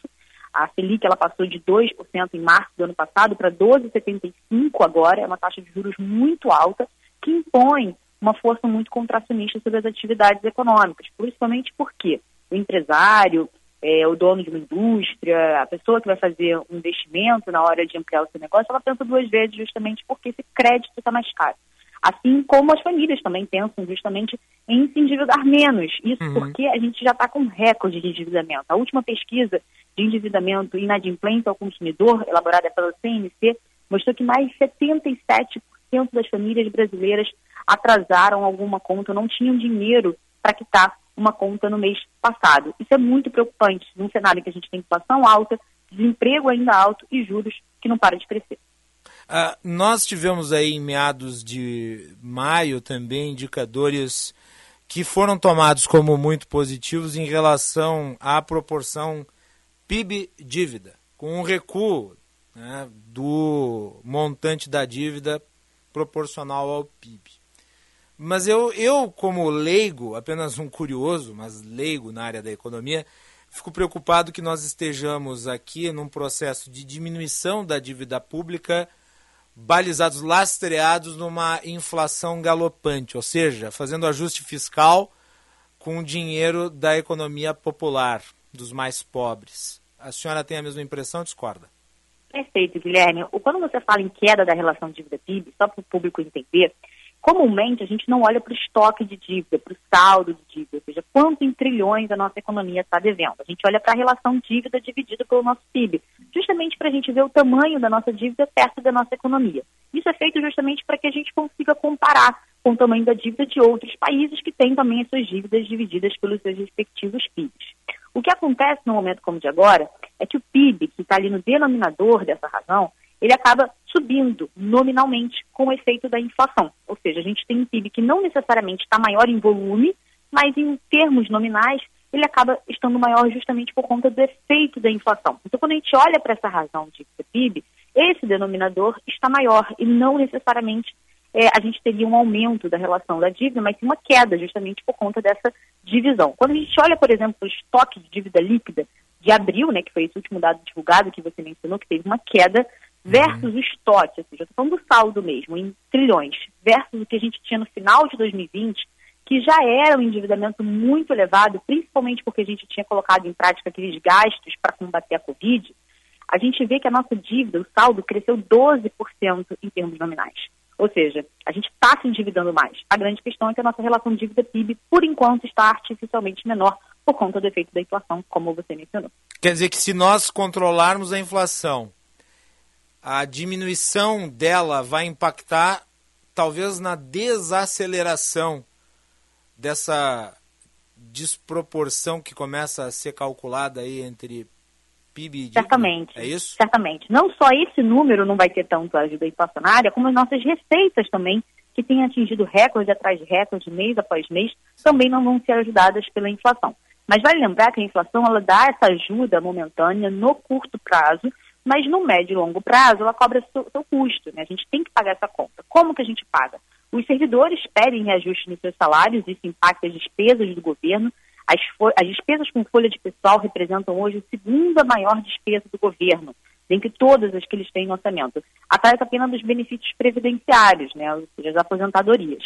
Então, se o segundo maior item está recebendo essa pressão, qualquer que seja o reajuste, seja ele 5%, seja ele 10%, ele vai impactar em alguns bilhões o nosso orçamento. Além disso, os fornecedores que têm contratos fixados com o governo vão exigir a atualização dos seus contratos, porque eles não podem prestar serviços ou conceder bens de forma defasada, com preços defasados. E, por fim, vai lembrar também uma outra questão que o governo acaba sendo impactado negativamente, que é nos seus créditos subsidiados. O governo, por exemplo, está tendo dificuldade em manter os recursos do plano safra, porque eles foram esgotados agora, os recursos do ano inteiro de 2022 se esgotaram no primeiro semestre desse ano. Por quê? Porque para equalizar esses juros, como os juros estão muito acima do que era é, pretendido, a gente está tendo que gastar mais para conseguir manter esse crédito ao agronegócio. Essas são algumas fontes de pressão que a gente vai começar uhum. a ver uhum. com mais intensidade agora no médio e longo prazo. E, e quem analisa, quem acompanha a historiografia econômica, sabe muito bem que no passado da hiperinflação, as contas públicas eram ajustadas através dela. Ou pelo menos em grande parte. E isso às custas de uma população que tinha o seu salário sem nenhum tipo de eh, valor real. Eh, e é uma lógica perversa essa. Pelo menos é o que me parece.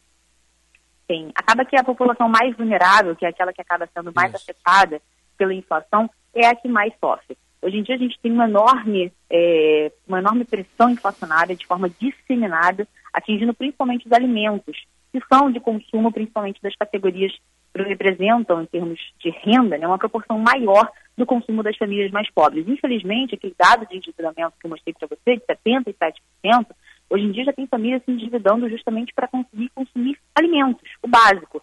E isso é muito perverso dentro de uma economia que tem uma taxa de juros muito alta. A gente já tinha um crédito no rotativo muito caro, um dos maiores, mais caros do mundo, e agora está ainda mais. Então, recuperar a nossa economia, se a gente quer ter um plano de recuperar a economia brasileira, a gente precisa ver nesse radar algum plano para conseguir diminuir a desigualdade, para conseguir fazer uma proteção social de verdade é o que a gente não está assistindo nesse momento. A gente vai ter a chance de ver as narrativas presidenciáveis nas eleições que se aproximam uhum. e tentar identificar quais são os planos de cada um dos candidatos em relação a isso. Agora tá, tá um, um, um ar assim de generalismo, eh, em geral, nas pré-candidaturas. Né? O grau de, de certeza do que pode acontecer, talvez na história recente das eleições presidenciais, nunca foi tão baixo. Pelo menos essa é a impressão que eu tenho. Aliás, nós entrevistamos aqui o, o ex-presidente Lula nesta última terça-feira e cobramos muito ele sobre economia e novamente foi muito genérico. Exatamente. Por enquanto, a gente tem visto uma polarização muito no campo ideológico. Né? A gente não tem tido, de fato, propostas diretas na mesa é, endereçadas a resolver esses problemas que são urgentes. Né? Hoje em dia, a gente tem esse problema da inflação muito atrelado, principalmente a pressão que os combustíveis estão tendo. É, hoje em dia, vale lembrar, a nossa definição doméstica de preço da gasolina, diesel e outros combustíveis, ele depende do preço internacional do petróleo, além do câmbio. Tá? Essa é a nossa política que a gente tem de paridade do preço internacional. Então, se uhum. o câmbio ele disparar, no momento ele está bem comportado, a nossa pressão está vindo principalmente por conta do preço do barril de petróleo no mercado internacional. Mas se o câmbio deixar de ficar bem comportado como ele está, e isso tende a acontecer durante a corrida presidencial, por conta da volatilidade esperada nesse cenário, a gente acaba vendo uma nova fonte de pressão sobre os combustíveis. Então é importante que os presidenciáveis consigam endereçar nos seus discursos essa questão para além de uma solução temporária, que é o que a gente tem visto agora. Baixar imposto, né, cortar imposto, é uma mera solução com data de validade, porque uma vez que essas fontes de pressão comecem a oscilar para cima de novo, não adianta você ter redução nenhuma de imposto, o que vai impactar de forma indireta é justamente o preço internacional ou o câmbio. Então a gente precisa trabalhar com soluções de curto prazo, que sejam mais inteligentes e duradouras do que essa, mas também resolver o problema estruturalmente, que trata, passa por resolver questões de competição no nosso mercado doméstico também. A, a senhora mencionou câmbio. Lhe preocupa a eventual elevação na taxa de juros dos Estados Unidos? Eu vi uma Com manifestação certeza. do James Bullard, que é do comitê do, uh, do Federal Reserve, falando que o Federal Reserve estava pronto para elevações novas na taxa de juros dos Estados Unidos, o que obviamente vai impactar no câmbio brasileiro. Né? certamente. Para o público entender de uma forma mais simples, a gente tem visto um câmbio muito bem comportado, até muito surpreendente em relação ao que a gente esperava alguns meses atrás. Isso reflete dois movimentos. O primeiro é a normalização do preço dos nossos ativos financeiros. E o segundo é justamente o fato da gente estar com uma taxa de juros tão alta. Isso atrai muito capital estrangeiro. A gente está com uma taxa real de juros próximo de 6%. Isso é muito alto, está entre as maiores taxas de juros real do mundo. Isso faz com que muito capital estrangeiro entre aqui e isso acaba reduzindo o nosso câmbio, valorizando o nosso câmbio. Caso a gente venha a ver um movimento mais intenso de aperto monetário, mais agressivo lá no Fed, que é o Banco Central Americano, o que vai acontecer é justamente que todo esse fluxo de capital vai se tornar menos positivo para o Brasil. Então a gente não vai ver todo esse montante, toda essa liquidez que a gente está vendo agora em termos de capital internacional. E aí é esse movimento justamente que nos preocupa, porque a gente teria menor disponibilidade de reservas e, portanto, um câmbio mais desvalorizado, ou seja, uma taxa de câmbio maior, o que é extremamente prejudicial para a nossa economia, porque nós ainda temos muitos produtos no nosso cenário doméstico atrelados ao câmbio, justamente por conta das importações, seja é, nos bens finais, seja nos meios produtivos, que nós importamos bastante ainda. É, me parece impossível tirar todo o impacto de decisões uh, que sejam de caráter global na economia brasileira. Mas me parece que essa falta de visão sobre o que pode acontecer a partir de 2023, ela tem um efeito negativo que, a priori, uh, tende a aumentar o nível de repercussão de decisões tomadas no exterior porque nós poderíamos compensar isso através de certo grau de previsibilidade ou pelo menos de uma noção geral do que esperar no curto e médio prazo. E daí eu falo isso porque nós, nesse momento, vemos uma condição fiscal ainda que é bastante complicada, apesar dessa redução aí na proporção dívida PIB, e, ela está balizada principalmente pela alta inflacionária, que é um problema gravíssimo, principalmente para a miserabilidade e para o crescimento econômico.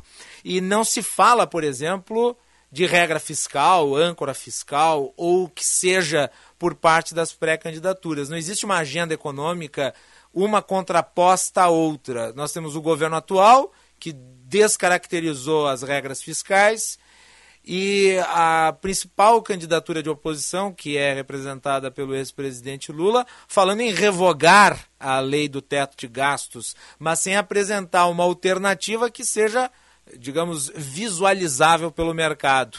A, senhora acha que essa falta de previsibilidade faz com que todos os outros elementos eles impactem de forma mais incisiva na condição econômica brasileira? Olha, Guilherme, você falou uma palavra-chave, que é a questão da previsibilidade. Na época em que o teto de caixas foi aprovado, ele foi muito bem recebido e permitiu uma redução bastante significativa na nossa taxa de juros, justamente porque os agentes olhavam para essa economia que tinha, estava no histórico né, de déficits primários e via como que seria a nossa trajetória de despesas, ou seja, ela estava ancorada, a gente tinha previsibilidade. Ao longo desse governo, principalmente é, no final do ano passado, a gente rediscutiu o teto. Só que a gente fez isso de uma forma não muito inteligente. A gente poderia, por exemplo, antes de abrir uma brecha no teto, ter discutido quais despesas que estão dentro do teto poderiam ser anuladas, poderiam ser revisadas, poderiam ser uhum. melhoradas. A gente não fez esse exercício, a gente não fez esse dever de casa, optou pela saída mais fácil, que era abrir uma brecha no teto. Estamos aí novamente tendo problemas, apesar dessa brecha, em acomodar novas despesas dentro do teto, como essa questão do reajuste dos servidores públicos, que dificilmente vai dar trégua. Seja 5%, seja 10%, vale lembrar que a inflação acumulada desde 2019, que é o último ano que diversos servidores tiveram é, reajustes salariais, já supera os 25%. Então, a, essa pressão dos servidores ela vai continuar existindo. E a falta de previsibilidade, não só sobre as regras, mas sobre a capacidade de executá-las e respeitá-las, é muito danosa para a nossa economia, porque o investidor estrangeiro, ou até mesmo as empresas que estão aqui dentro, olham para o futuro dessa economia de forma muito preocupante. O nosso risco fica muito grande. Então, o que, que a gente precisa? A gente precisa não só respeitar as nossas regras, porque não adianta a gente ter regras se a gente não as cumpre. Né? Se a gente não as segue, se a gente sempre que precisa é, cumpri-las, a gente vai lá e altera elas, como foi feito no final do ano passado. A gente precisa respeitar e cumprir essas regras, mas fazer isso de forma inteligente. Então, nesse debate que a gente vai ter presidencial, muito provavelmente a questão do teto ela vai ser muito discutida. E é preciso que os presidenciáveis indiquem qual é a saída mais técnica possível, porque a gente precisa ter uma regra que ela seja crível, né, ou seja, que ela de fato possa ser executada e que seja tecnicamente boa para o futuro da nossa economia. E aí, quando eu falo sobre controle de gastos, eu não estou falando em não priorizar a sociedade, muito pelo contrário. Estou falando em priorizar a sociedade no orçamento, ou seja, locativamente falando, melhorar essa questão distributiva para que a gente possa ter sustentabilidade nas nossas contas e tenha dinheiro para executar políticas públicas importantes e não para gastar com emendas de relator ou com fundo eleitoral. Então é bastante importante que a gente tenha essa previsibilidade, mas ela vem através de respeito das nossas regras. Uma última pergunta. Nós estamos conversando com a economista Juliana Damasceno. É, essa discussão toda em torno do ICMS, eu tenho chamado aqui de a guerra do ICMS, porque envolve o posicionamento da União em contrapartida ao posicionamento dos estados. Como é que a senhora vê essa discussão? Não parece estar sendo feita de forma assodada e oportunista? Pois é, tem sido muito é, vinculado que os estados estão com cofres cheios. E, de fato, eles estão com os cofres cheios. Né? Vale lembrar que nosso, nos dois últimos anos, em 2020, nós tivemos transferências federais para os estados para tentar compensar a perda de receita que eles tiveram justamente com a paralisação das atividades no momento de isolamento da pandemia. E em 2021 nós tivemos um motor muito importante que foi o motor inflacionário. Isso fez com que a disponibilidade de caixa, somada a uma espécie de ajuste forçado pelo lado da despesa, que foi justamente a Lei 173 de 2020, que foi uma lei que colocou como contrapartida a vedação de reajustes ou reestruturações de carreira para os servidores em todos os níveis. Então, tanto a União quanto os estados e municípios tiveram as suas despesas com pessoal, as remunerações de servidores públicos praticamente congeladas durante dois anos. Dois anos estes, como eu comentei, estavam com receitas muito boas. Além disso, a gente tem a questão das receitas financeiras. Quando a gente olha, por exemplo, para o histórico, a gente vê que nos dois últimos anos, o incremento que os caixas tiveram dos governos estaduais com as receitas financeiras, e isso tem muito a ver com o aumento da taxa de juros, tem sido muito grande. Então, esse é o quadro, né? essa é a fotografia, as receitas estão boas. Mas qual é a história por detrás desse quadro? Essas receitas elas não vão ficar aí por muito tempo, não só porque a inflação não vai permitir isso, a gente espera, de fato, né, que haja uma certa desaceleração da inflação, que a gente volte para o equilíbrio macroeconômico, mas também porque a gente tem inúmeros fatores de risco, como, por exemplo, a gente já tem as exonerações que foram concedidas, os cortes no IPI, que vão valer até o final do ano que vem, isso acaba impactando estados e municípios porque o IPI é um imposto federal, mas que é compartilhado com estados e municípios, então isso já afeta. E também temos uma modulação recente da STF sobre um julgamento feito no Paraná a respeito das alíquotas majoradas sobre eh, telecomunicações e energia. Essas alíquotas elas não vão ser mais majoradas e isso impacta os estados de forma geral. E isso prevê uma arrecadação menor em 26 bilhões por ano, somando todos os estados. Então, nós temos fatores de risco pelo lado das receitas. É, é bastante preocupante o cenário que a gente vê para os cofres estaduais nos próximos anos, isso sem contar com a pressão que essas despesas com reajustes, é, 26 dos 27 governadores já anunciaram ou decretaram reajuste para os seus servidores, porque aquela vedação que eu comentei anteriormente, ela foi válida até 31 de dezembro de 2021. De lá para cá, o que a gente viu foi uma enorme pressão por reajustes salariais, justamente por conta da questão inflacionária, né? Muitos servidores perderam seu poder de compra. Então, diante dessa pressão, houve muito reajuste. Todos os estados acabaram anunciando alguma medida de reajuste para os seus servidores. E isso impacta de forma permanente o gasto dos estados. Então, eles vão ter gastos maiores, mas não necessariamente eles vão continuar com essas receitas maiores.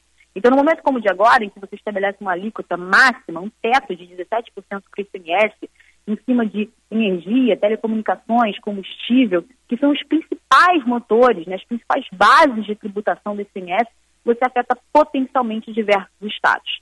E isso é preocupante, principalmente porque a gente lembra que educação e saúde são gastos que, pela Constituição, estão indexados, ou seja, têm uma proporção do que os estados e municípios arrecadam.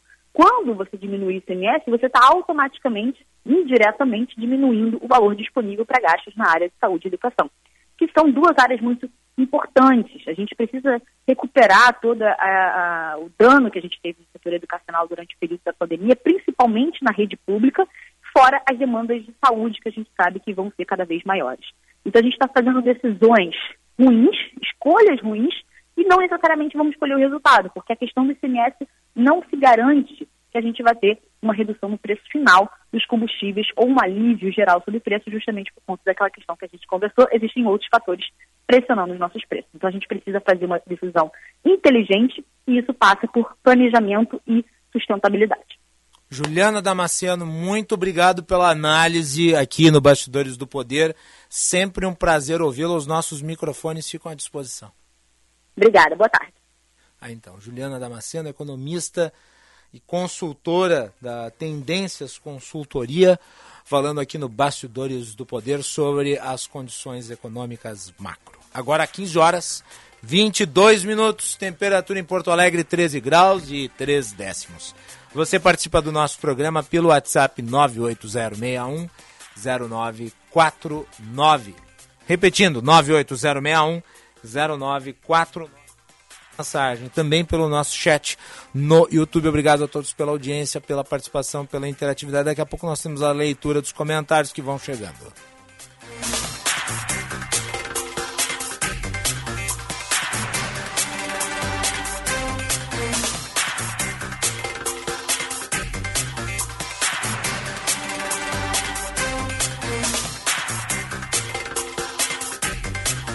Muito bem, nos dias 3 a 19 de junho ocorre a Fena Doce em Pelotas.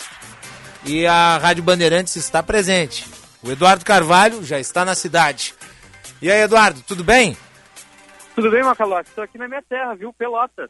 Já está se enchendo de doce aí, já está comendo doce, colocando doce nos bolsos. Como é que não, tá não aí? Deu, não deu tempo ainda, estou só observando tô vendo aqui qual doce que me agrada mais aos olhos e depois aí eu vou fazer a escolha. Tô cheio de encomendas, viu, Macalós? Assim, uma é minha. Oi, desculpa. Uma é minha. Sim, uma é tua, outra é do Jean, mas todo pessoal. É, tá complicada a coisa aqui. Então vai, vai ter que sair aí com um monte de sacolas, né? É, é exatamente. E olha, Macalós, que opções de doces não faltam por aqui. Tá bem bacana a cidade do doce, né? Como é chamada essa parte dentro do, do centro de eventos Fena Doce, em que ocorre de fato a Fena Doce. Foram dois anos de expectativa para esse evento voltar aqui para Pelotas. É um dos mais tradicionais do Rio Grande do Sul e o principal, claro, quando a gente fala de doce. E os doces tradicionais de Pelotas, a cidade do doce aqui no Rio Grande do Sul. A última edição presencial é, do evento aqui em Pelotas, mais de 1 milhão e 300 mil doces foram vendidos por aqui. Então a expectativa é muito alta para esse ano depois de toda essa situação da pandemia, os pavilhões fechados por aqui, agora estar de volta é muito importante, tanto para os doceiros quanto para a comunidade por aqui, porque é um evento que mexe bastante com o setor é, hoteleiro, claro que também o setor turístico aqui, que as pessoas vêm para essa região de Pelotas para conhecer um pouco mais sobre a Senador. A feira vai até o dia 19 de junho, como você mencionou, E para esse ano, uma dos grandes diferenciais é que cada ingresso que uh, custa 15 reais durante a semana e 16 durante o final de semana dá direito a um doce é, para as pessoas já chegarem experimentando e comendo por aqui. Cada doce, em média, Macalossi, está no valor de R$ reais a unidade de doces tradicionais de Pelotas, e aí o pessoal tem a opção de montar caixas e ir escolhendo nas bancas que achar mais uh, interessante os doces. A gente vai ter, ao longo desses 16 dias de Pena Doce, alguns eventos especiais. Vai ter show de bandas internacionais, aliás, de bandas nacionais. A gente vai ter o DJ Alok tocando no dia 16 de junho. Vai ter show do cantor Dilcinho e também da dupla sertaneja Jorge e Matheus. Vai ter também toda uma programação especial no dia 12 de junho, que é o dia dos namorados. Não sei se já tem programação marcada, Macalossi. Com certeza. Eu não sou de deixar. Eu não, ó, dia dos namorados e imposto de renda não se deixa para a última hora para organizar, viu? Perfeito. Então já tá, já tá tudo marcado. Tudo marcado. Então tá, Macalossi. Então a gente vai ter todas essas programações especiais aqui na Fena Doce ao longo desses dias. O evento está só começando. Os portões dos pavilhões aqui abriram às duas da tarde. O evento ele é todos os dias das duas horas até às 10 da noite. Nos sábados, domingos e nos feriados, aí abre às, um pouco mais cedo, às 10 horas da manhã, mas segue também até às 10 horas da noite por aqui, viu, Macalossi? Tá aí então, Eduardo Carvalho vai ficar aí e a qualquer momento durante a programação ele traz novidades. Primeiro dia da Fena Doce em Pelotas. Eduardo Carvalho vai aproveitar e visitar os parentes aí na cidade, né, Eduardo? Tem parentes aí? Tem, tem a parentada toda por aqui, Macalossi. Estão com saudades? Eu, eu, eu, tô. Não sei se eles estão, eu tô. Vamos ver se vai dar tempo de dar uma, uma visitada, né? É. Vai dar muito autógrafo aí, hein? De Pelotas para o mundo. Que isso, que isso. Não, não, eu não saí de Pelotas, mas a família é daqui. Mas não, por enquanto nenhum autógrafo. Só, como eu falei, as encomendas, né? Que eu já tô indo atrás. É, perfeito. É isso aí. Agora nós vamos deixar tu ir atrás. Eu não gosto de doce com amendoim, tá? E nem de coco. Então, esse é o meu não, tá. critério. Tá, eu também não, nem alguma... daqueles de fiapinhos. Nem é, com aqueles de fiapinhos esse é horrível, Esse é o pior de todos, porque tu pode pegar um balde de chocolate, assim, se tu colocar um fiapo dentro, com certeza ele vai parar na tua boca. Ô, Eduardo, obrigado. Valeu, Macalossi, valeu, Jean. Eu anotei todas as considerações de vocês e vou fazer tudo ao contrário na hora de trazer os dois. e não coma demais, tu é um cara que é um sujeito que tem, assim, um, um, um perfil de pessoa em forma, né? Não vai voltar com barriga daí não, né? Tá bem, combinado. Aí então. E muito menos volte daí comendo os nossos doces. Intervalo, voltamos na sequência.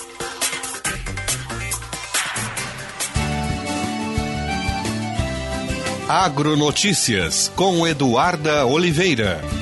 Banco de Alimentos da Ceasa retoma a distribuição presencial de hortifruti granjeiros para famílias carentes depois de dois anos e dois meses suspensa em razão da pandemia da Covid-19. A coordenação do Banco de Alimentos avaliou que o serviço poderia ser retomado após o avanço do índice da cobertura vacinal da população com as doses de reforço e da liberação do uso de máscara pelo governo do estado, que manteve a obrigatoriedade apenas para o transporte coletivo e para os serviços de saúde. Os kits serão entregues sempre às segundas, quartas e sextas-feiras, das 10 às 11 da manhã no portão 6 da SEASA, que é um acesso destinado exclusivamente aos beneficiários do programa social Prato para Todos da SEASA, empresa vinculada à Secretaria da Agricultura, Pecuária e Desenvolvimento Rural. Agronotícias. Oferecimento Senar RS. Vamos juntos pelo seu crescimento. Audi Topcar. Descontos de até 15% para produtor rural. No Insta, arroba topcar.audi. E Programa RS Mais Renda, da CMPC. Uma oportunidade de renda com plantio de eucalipto. Senhor empresário, alugue veículos para sua empresa com a maior locadora gaúcha. Citicar Aluguel de Veículos. Ter sua frota terceirizada permite mais recurso financeiro disponível para você investir no seu negócio. Com a Citicar, você tem uma empresa focada na sua frota, para você focar na sua empresa. Citicar, uma locadora feita de carros e pessoas. Para alugar, Citicar.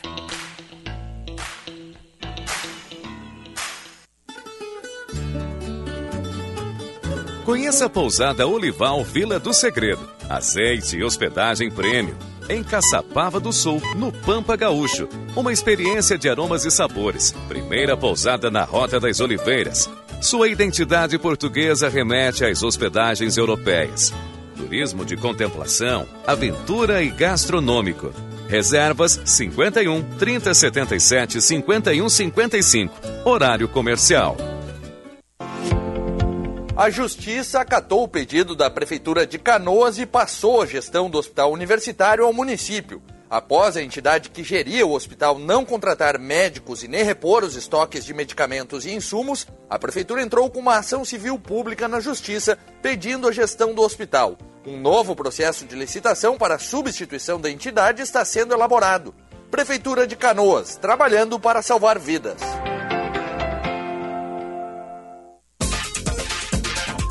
Quarta temporada de Stranger Things acabou de chegar e com a Claro, sua casa brilha até no mundo invertido. Assine Claro Virtua 350 mega com assinatura Netflix inclusa por R$ 94,99 nos primeiros três meses do combo. Ligue 0800 720 1234. Com a Claro, a casa brilha. Consulte condições de aquisição. Anúncio de utilidade pública. Perdeu-se um jaquetão. Ele é quente como um abraço carinhoso, que enche de esperança os dias frios.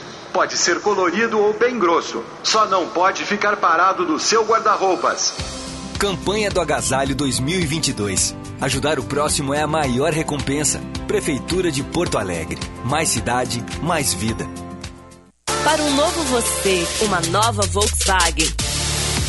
Neste mês na Unidos, não perca a chance de comprar o seu SUVW Volkswagen. O impactante Nivus e toda a inovação da T-Cross estão com taxa zero. Sim, com taxa zero e pronta entrega. Unidos, a casa da Volks, na Ipiranga, pertinho da PUC. Aproveite, é a sua oportunidade de ter um Volkswagen zero quilômetro. No trânsito, sua responsabilidade salva vidas. Volkswagen. Fim de semana com bola rolando no futebol da Band. O Colorado vai ao interior paulista para acabar com a greve de vitórias. Gol! Bragantino e Inter, com narração de Sérgio Boas. Do Internacional. A bola vai rolar neste domingo às sete da noite. E o futebol da Bandeirantes começa às seis horas, com Diogo Rossi e o jogo aberto.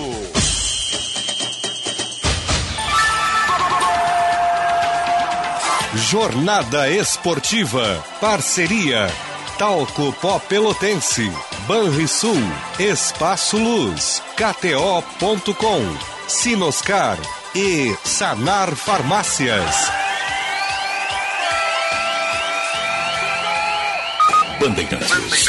Fechada com você, fechada com a verdade. Você está ouvindo Bastidores, Bastidores do, poder, do Poder na Rádio Bandeirante. Com Guilherme Macalossi.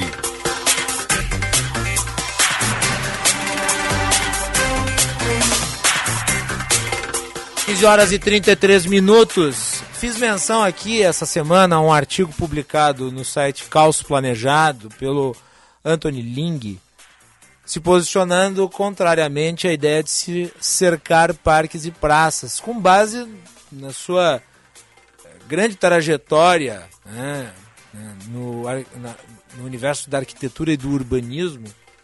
É, e eu havia ido na mesma linha antes, no comentário que eu fiz no Band Cidade. Então, resolvemos convidar o Anthony Ling para falar aqui no programa. Anthony Ling é arquiteto urbanista formado pela URGS, autor do, li do livro Guia de Gestão Urbana, também é MBA da Universidade de Stanford e fundador e editor geral do Caos Planejado. Anthony Ling, seja bem-vindo ao Bastidores do Poder, é um prazer falar contigo. Um prazer, obrigado pelo convite, Guilherme. É, li o texto que me foi compartilhado pelo nosso colega Vicente Medeiros, e ali você aborda certos mitos. Um deles, e me chama a atenção muito esse especificamente, é a falsa sensação de segurança que a ideia de cercar parques passa. E eu gostaria que o senhor expusesse aqui para o público o porquê que isso não se sustenta na realidade. Claro. É, não, quando a gente uh, busca cercar um parque público, né, uh, normalmente a gente está dizendo assim, bom, a gente vai tornar a cidade mais segura, né, ao, ao impedir que determinados uh, crimes, furtos, etc., sejam praticados no parque, né. É, mas a questão é que a, a, segurança pública de uma cidade é para a cidade inteira, né, e não só para o parque em si. E, e, quando se cerca um parque, né, e, e aqui na verdade eu não estou falando nem de, de, apenas cercar um parque, né, tem muitas ruas cercadas ou ruas muradas que apresentam o mesmo problema, né, que é criar essas, essas esses uh, grandes uh, calçadas cegas, né, sem nenhum tipo de de visibilidade, de contato, de interação, né? Uh, que o pedestre passa no, ao, ao, ermo, né? Uhum. Então, na verdade, o que acontece é que você está empurrando, né? Um, um, possível furto, né? Uma possível insegurança para o lado externo do parque, possivelmente aumentando a insegurança, né? Ao criar esses, essas fachadas cegas e prejudicando a qualidade uh, urbana do, do ambiente. Pegar aqui o Parque da Redenção, que liga vários bairros importantes da capital. Uh, a imagem dele cercado simplesmente não me cabe na cabeça. Também não. Também não, não consigo imaginar isso, né? E, e, por isso que sempre que esse assunto vem à tona, eu tento me manifestar de alguma forma convictamente a respeito do, da questão. E, e, eu acho, por exemplo, o Parque Germânia Cercado também é horrível. Eu não consigo gostar daquelas grades. Aquilo não combina com o ambiente de espaço público. É, uh, na verdade, assim, a, a, o Parque Germânia é uma exceção dada a origem uh, privada de manutenção daquele, daquela área a partir do, do, dos empreendimentos que foram feitos ao redor, né? Uh, mas eu, eu, discordo né, dessa, dessa abordagem. Sim, uh, mas é feio e horrível igual, né? Independente da origem. É, é uh, eu até não. não eu, eu tento me manifestar pouco em relação a ser feio ou bonito, porque isso pode ser uma questão subjetiva, né? Claro, com certeza. mas assim, ao invés de investir numa cerca, eu prefiro investir em melhorar o parque, em iluminar o parque, em, em monitorar o parque, né? colocar atividades para dentro do parque, uh, para aumentar a sua segurança uh, e, e, e, realmente ver o investimento contribuindo para a cidade, não retrocedendo. No caso, seria a usura do parque.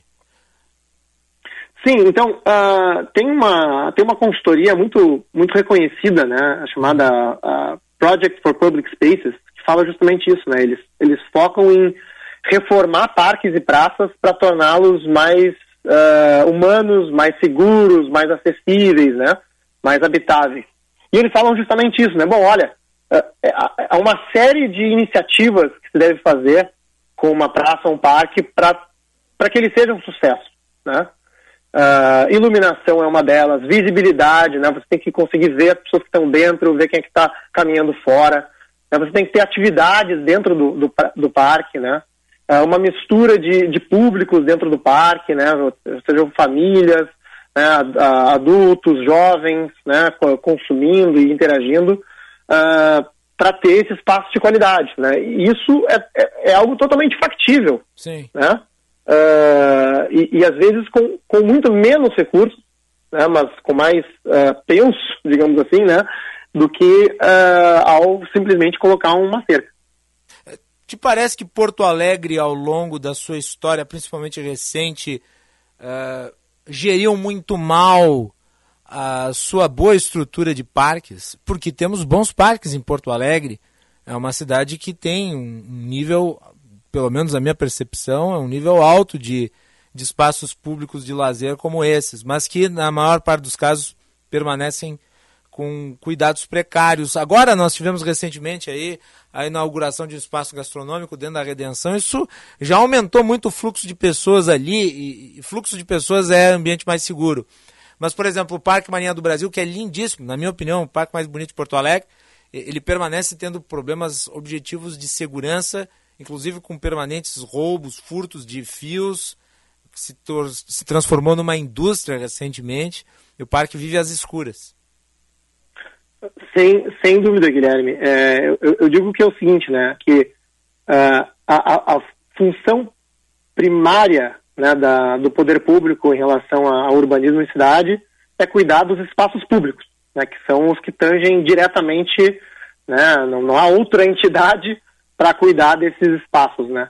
E, e, são justamente esses espaços aqueles que muitas vezes uh, ficam meio esquecidos, aparentemente, né? não só nossos parques, como nossas uhum. ruas, nossas calçadas, né, que também tem problemas de, de calçamento, né, de insegurança, de iluminação.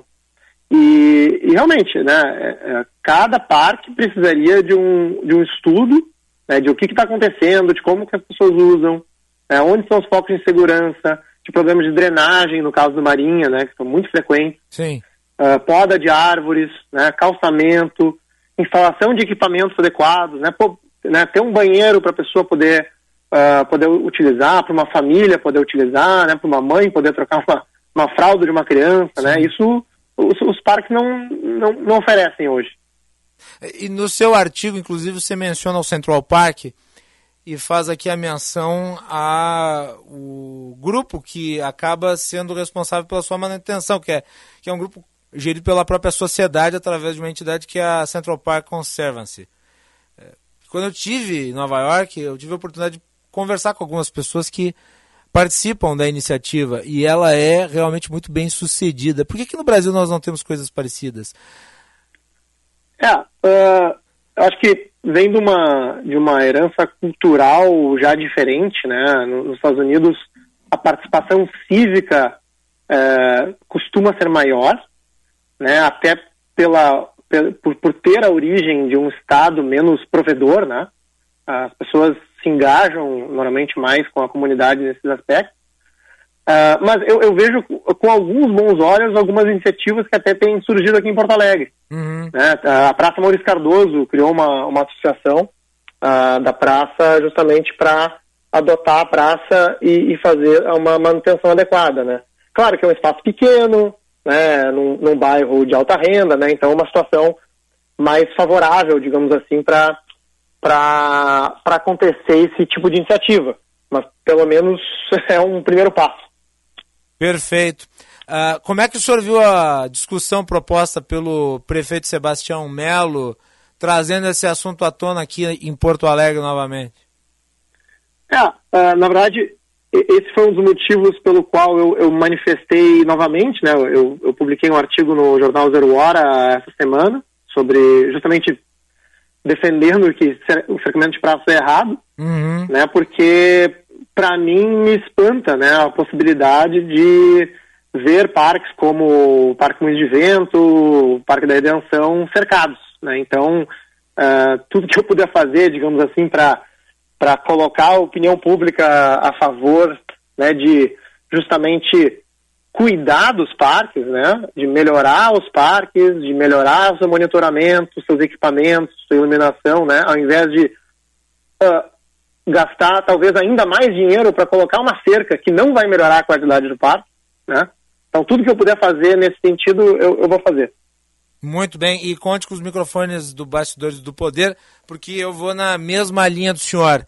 É, eu acho, inclusive, que do ponto de vista da sinalização do que a sociedade pretende, é errado. Né? Eu até comentei no Band Cidade, aqui, que é o jornal da TV Band, que a sociedade não deve se acostumar com grades. A sociedade deve buscar se livrar das grades. Grade é para quem transgride a lei, não para a sociedade livre. Não, eu concordo, né? A nature... Inclusive, assim, a natureza de um espaço público é aberto, Isso. né? E a nossa cidade já, já perdeu muito gradeando praticamente todas as casas e prédios, né? A gente, a gente caminha na rua, a gente sai de casa e parece que a gente está preso de novo, né? Isso. A gente olha para os lados e é só grade. Então, bom, daqui a pouco a gente não vai nem poder ir na praça mais, e tem, porque tem grade também. Então, uh, assim, é um, é um, cenário muito distópico de visão de cidade para o meu gosto, né? Então, uh, compartilho da mesma visão. Muito bem. Arquiteto Antônio Ling, aqui no Bastidores do Poder, muito obrigado, parabéns pelo trabalho e um abraço aí para toda a família Ling, que faz um trabalho muito, muito dedicado à comunidade gaúcha, também através do Instituto aí, que é sediado aqui em Porto Alegre. Obrigado, Guilherme. Tá aí, então, agora 15 horas e 45 minutos. Vamos para o nosso intervalo, voltamos com interatividade, a pesquisa IPESP.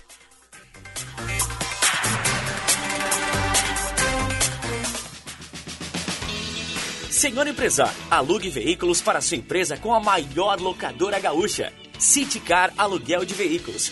Ter sua frota terceirizada permite mais recurso financeiro disponível para você investir no seu negócio.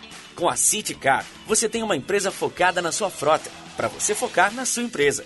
Citicar, uma locadora feita de carros e pessoas. Para alugar, Citicar.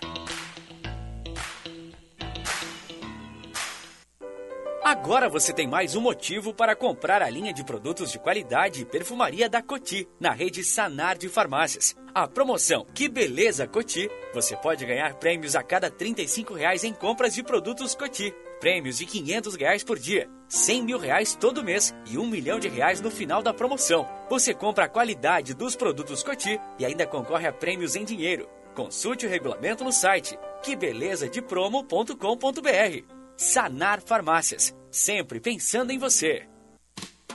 Seja uma empresa associada da CDL Porto Alegre. Tenha acesso às mais completas soluções analíticas para acelerar os resultados do seu negócio. Capacitações adequadas às reais necessidades de você e da sua equipe. E receba conteúdos e análises exclusivas que irão auxiliar no processo de tomada de decisão. Converse com nossos consultores e associe-se cdlpoa.com.br. CDL Porto Alegre. Soluções inteligentes para o seu negócio. Militec 1 é o primeiro e o melhor condicionador de metais do mundo. Militec 1 age diretamente nos metais do motor do seu carro. Sua tecnologia e capacidade de adsorção deixa esses metais 17 vezes mais resistentes, reduzindo o atrito em até 85%. Militec 1 resulta ainda em economia de combustível, potência, economia e proteção. Só com Militec 1. Use e comprove. Conheça o curso de Direito da ESBM, com conteúdo voltado ao ingresso nas carreiras militares. O curso capacita você a ingressar numa das principais carreiras jurídicas do Estado. Saiba mais em www.esbm.org.br ou pelo telefone 51 981 47 92 42. ESBM, realizando sonhos, construindo o futuro. Atenção, fique atento. Beba água pura, muita água, livre de vírus e bactérias. Água sem cheiro, sem gosto, com importantes sais minerais, ideal para a sua saúde e de sua família. Purificadores e mineralizadores de água natural, gelada e alcalina, com ou sem ozônio é na WaterSul. Ligue o WaterSul 3231 4567. WaterSul. Atenção total ao cliente 3231 4567. Visite o nosso site www.watersul.com.br. Os primeiros aprendizados são os mais importantes. E para elevar a qualidade da educação infantil, o governo federal, por meio do Ministério da Educação, criou o programa Primeira Infância na Escola, com iniciativas para a formação de profissionais e avaliação das oportunidades de aprendizagem. Secretarias de Educação, façam sua adesão. Mais informações em gov.br/mec. Ministério da Educação, Governo Federal, Pátria Amada Brasil. Bandeirantes, Bandeirantes, fechada com você, fechada com a verdade. Você está ouvindo Bastidores, Bastidores do, poder, do, poder, na Rádio Bandeirante. Com Guilherme Macalossi. Informações do trânsito na sequência. Serviço Bandeirantes. Repórter Aéreo. Com Letícia Pelim. Na Fast Shop você encontra os melhores presentes para o Dia dos Namorados. Aproveite até 45% de desconto e frete grátis para clientes Fast Prime. Baixe já o app da Fast Shop. Muito boa tarde, Guilherme Macalossi. Boa tarde, Ouvintes do Bastidores do Poder. Trânsito lento pela Protásio Alves, com pontos de congestionamento, inclusive na extensão da Protásio com a Teixeira Mendes, se estende pela Cristiano Fischer e em algumas ruas descendo pela região da Matias José Bins, isso no sentido ao bairro Três Figueiras. Depois melhora muito o fluxo pela Protásio e volta a ter pontos de congestionamento entre a Lucas de Oliveira e a chegada na Oswaldo Aranha.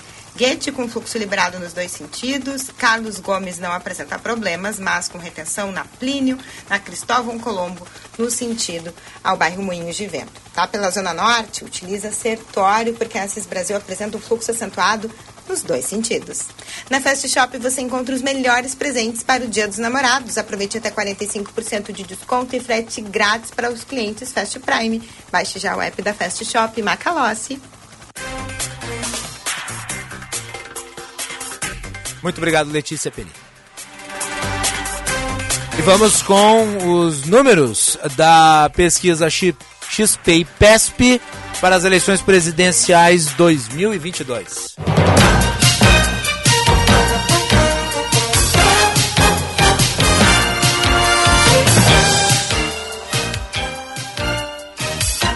O levantamento XP e PESP ouviu mil eleitores entre 30 de maio e 1 de junho de 2022. A margem de erro é de 3,2 pontos percentuais.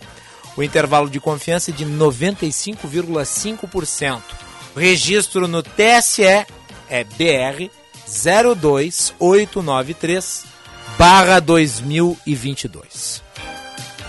No cenário de primeiro turno estimulado, quando os eleitores escolhem o um candidato dentro de uma lista, Lula aparece com 45%, Bolsonaro 34%, Ciro Gomes 9%, Simone Tebet 3%, André Janones, Vera Lúcia e Pablo Marçal 1%.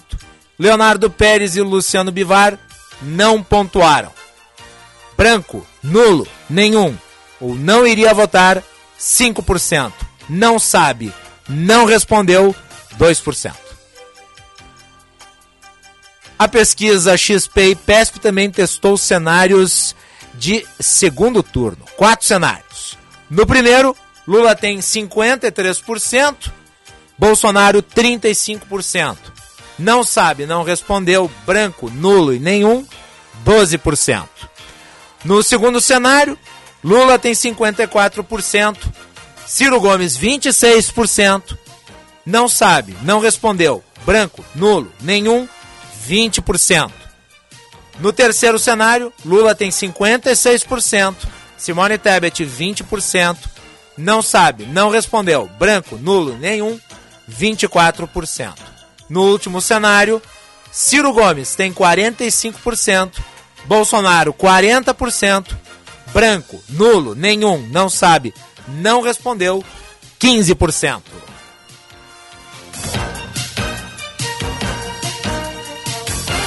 Lembrando que a Bandeirantes agora então passa a divulgar os números de todas as pesquisas dos institutos e levantamentos de credibilidade.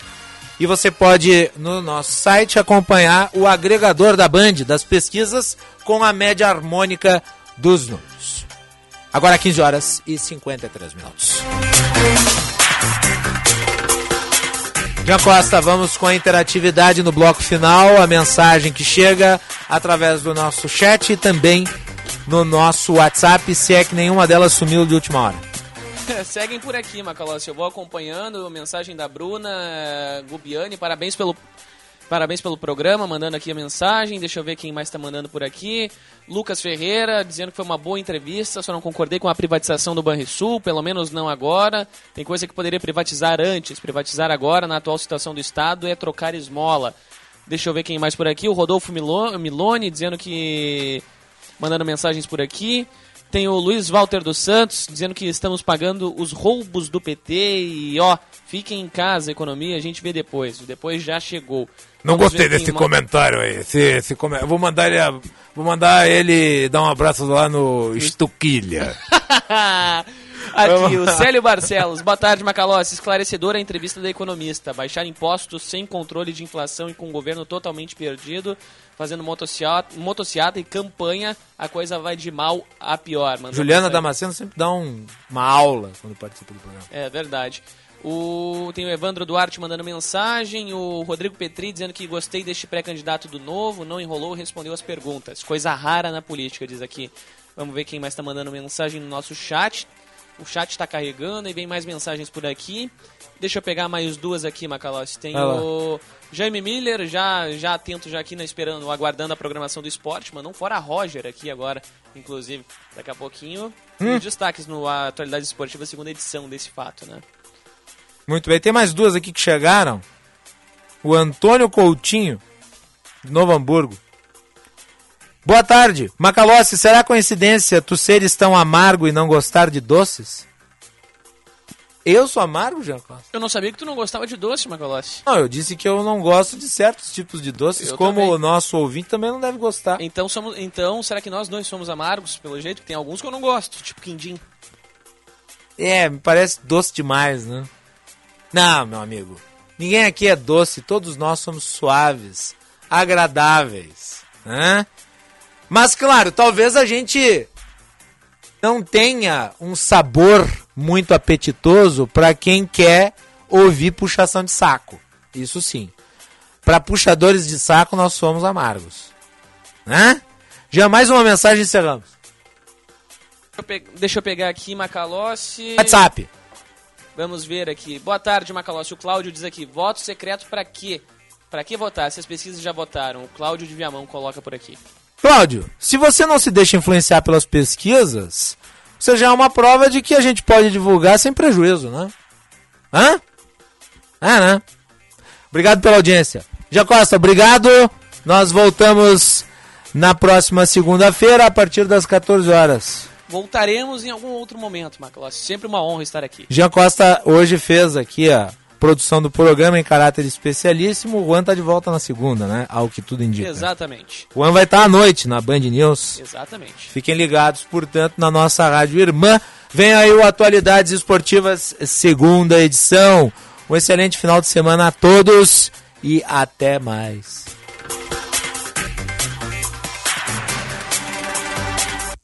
Você ouviu Bastidores do Poder na Rádio Bandeirantes. Com Guilherme Macalossi.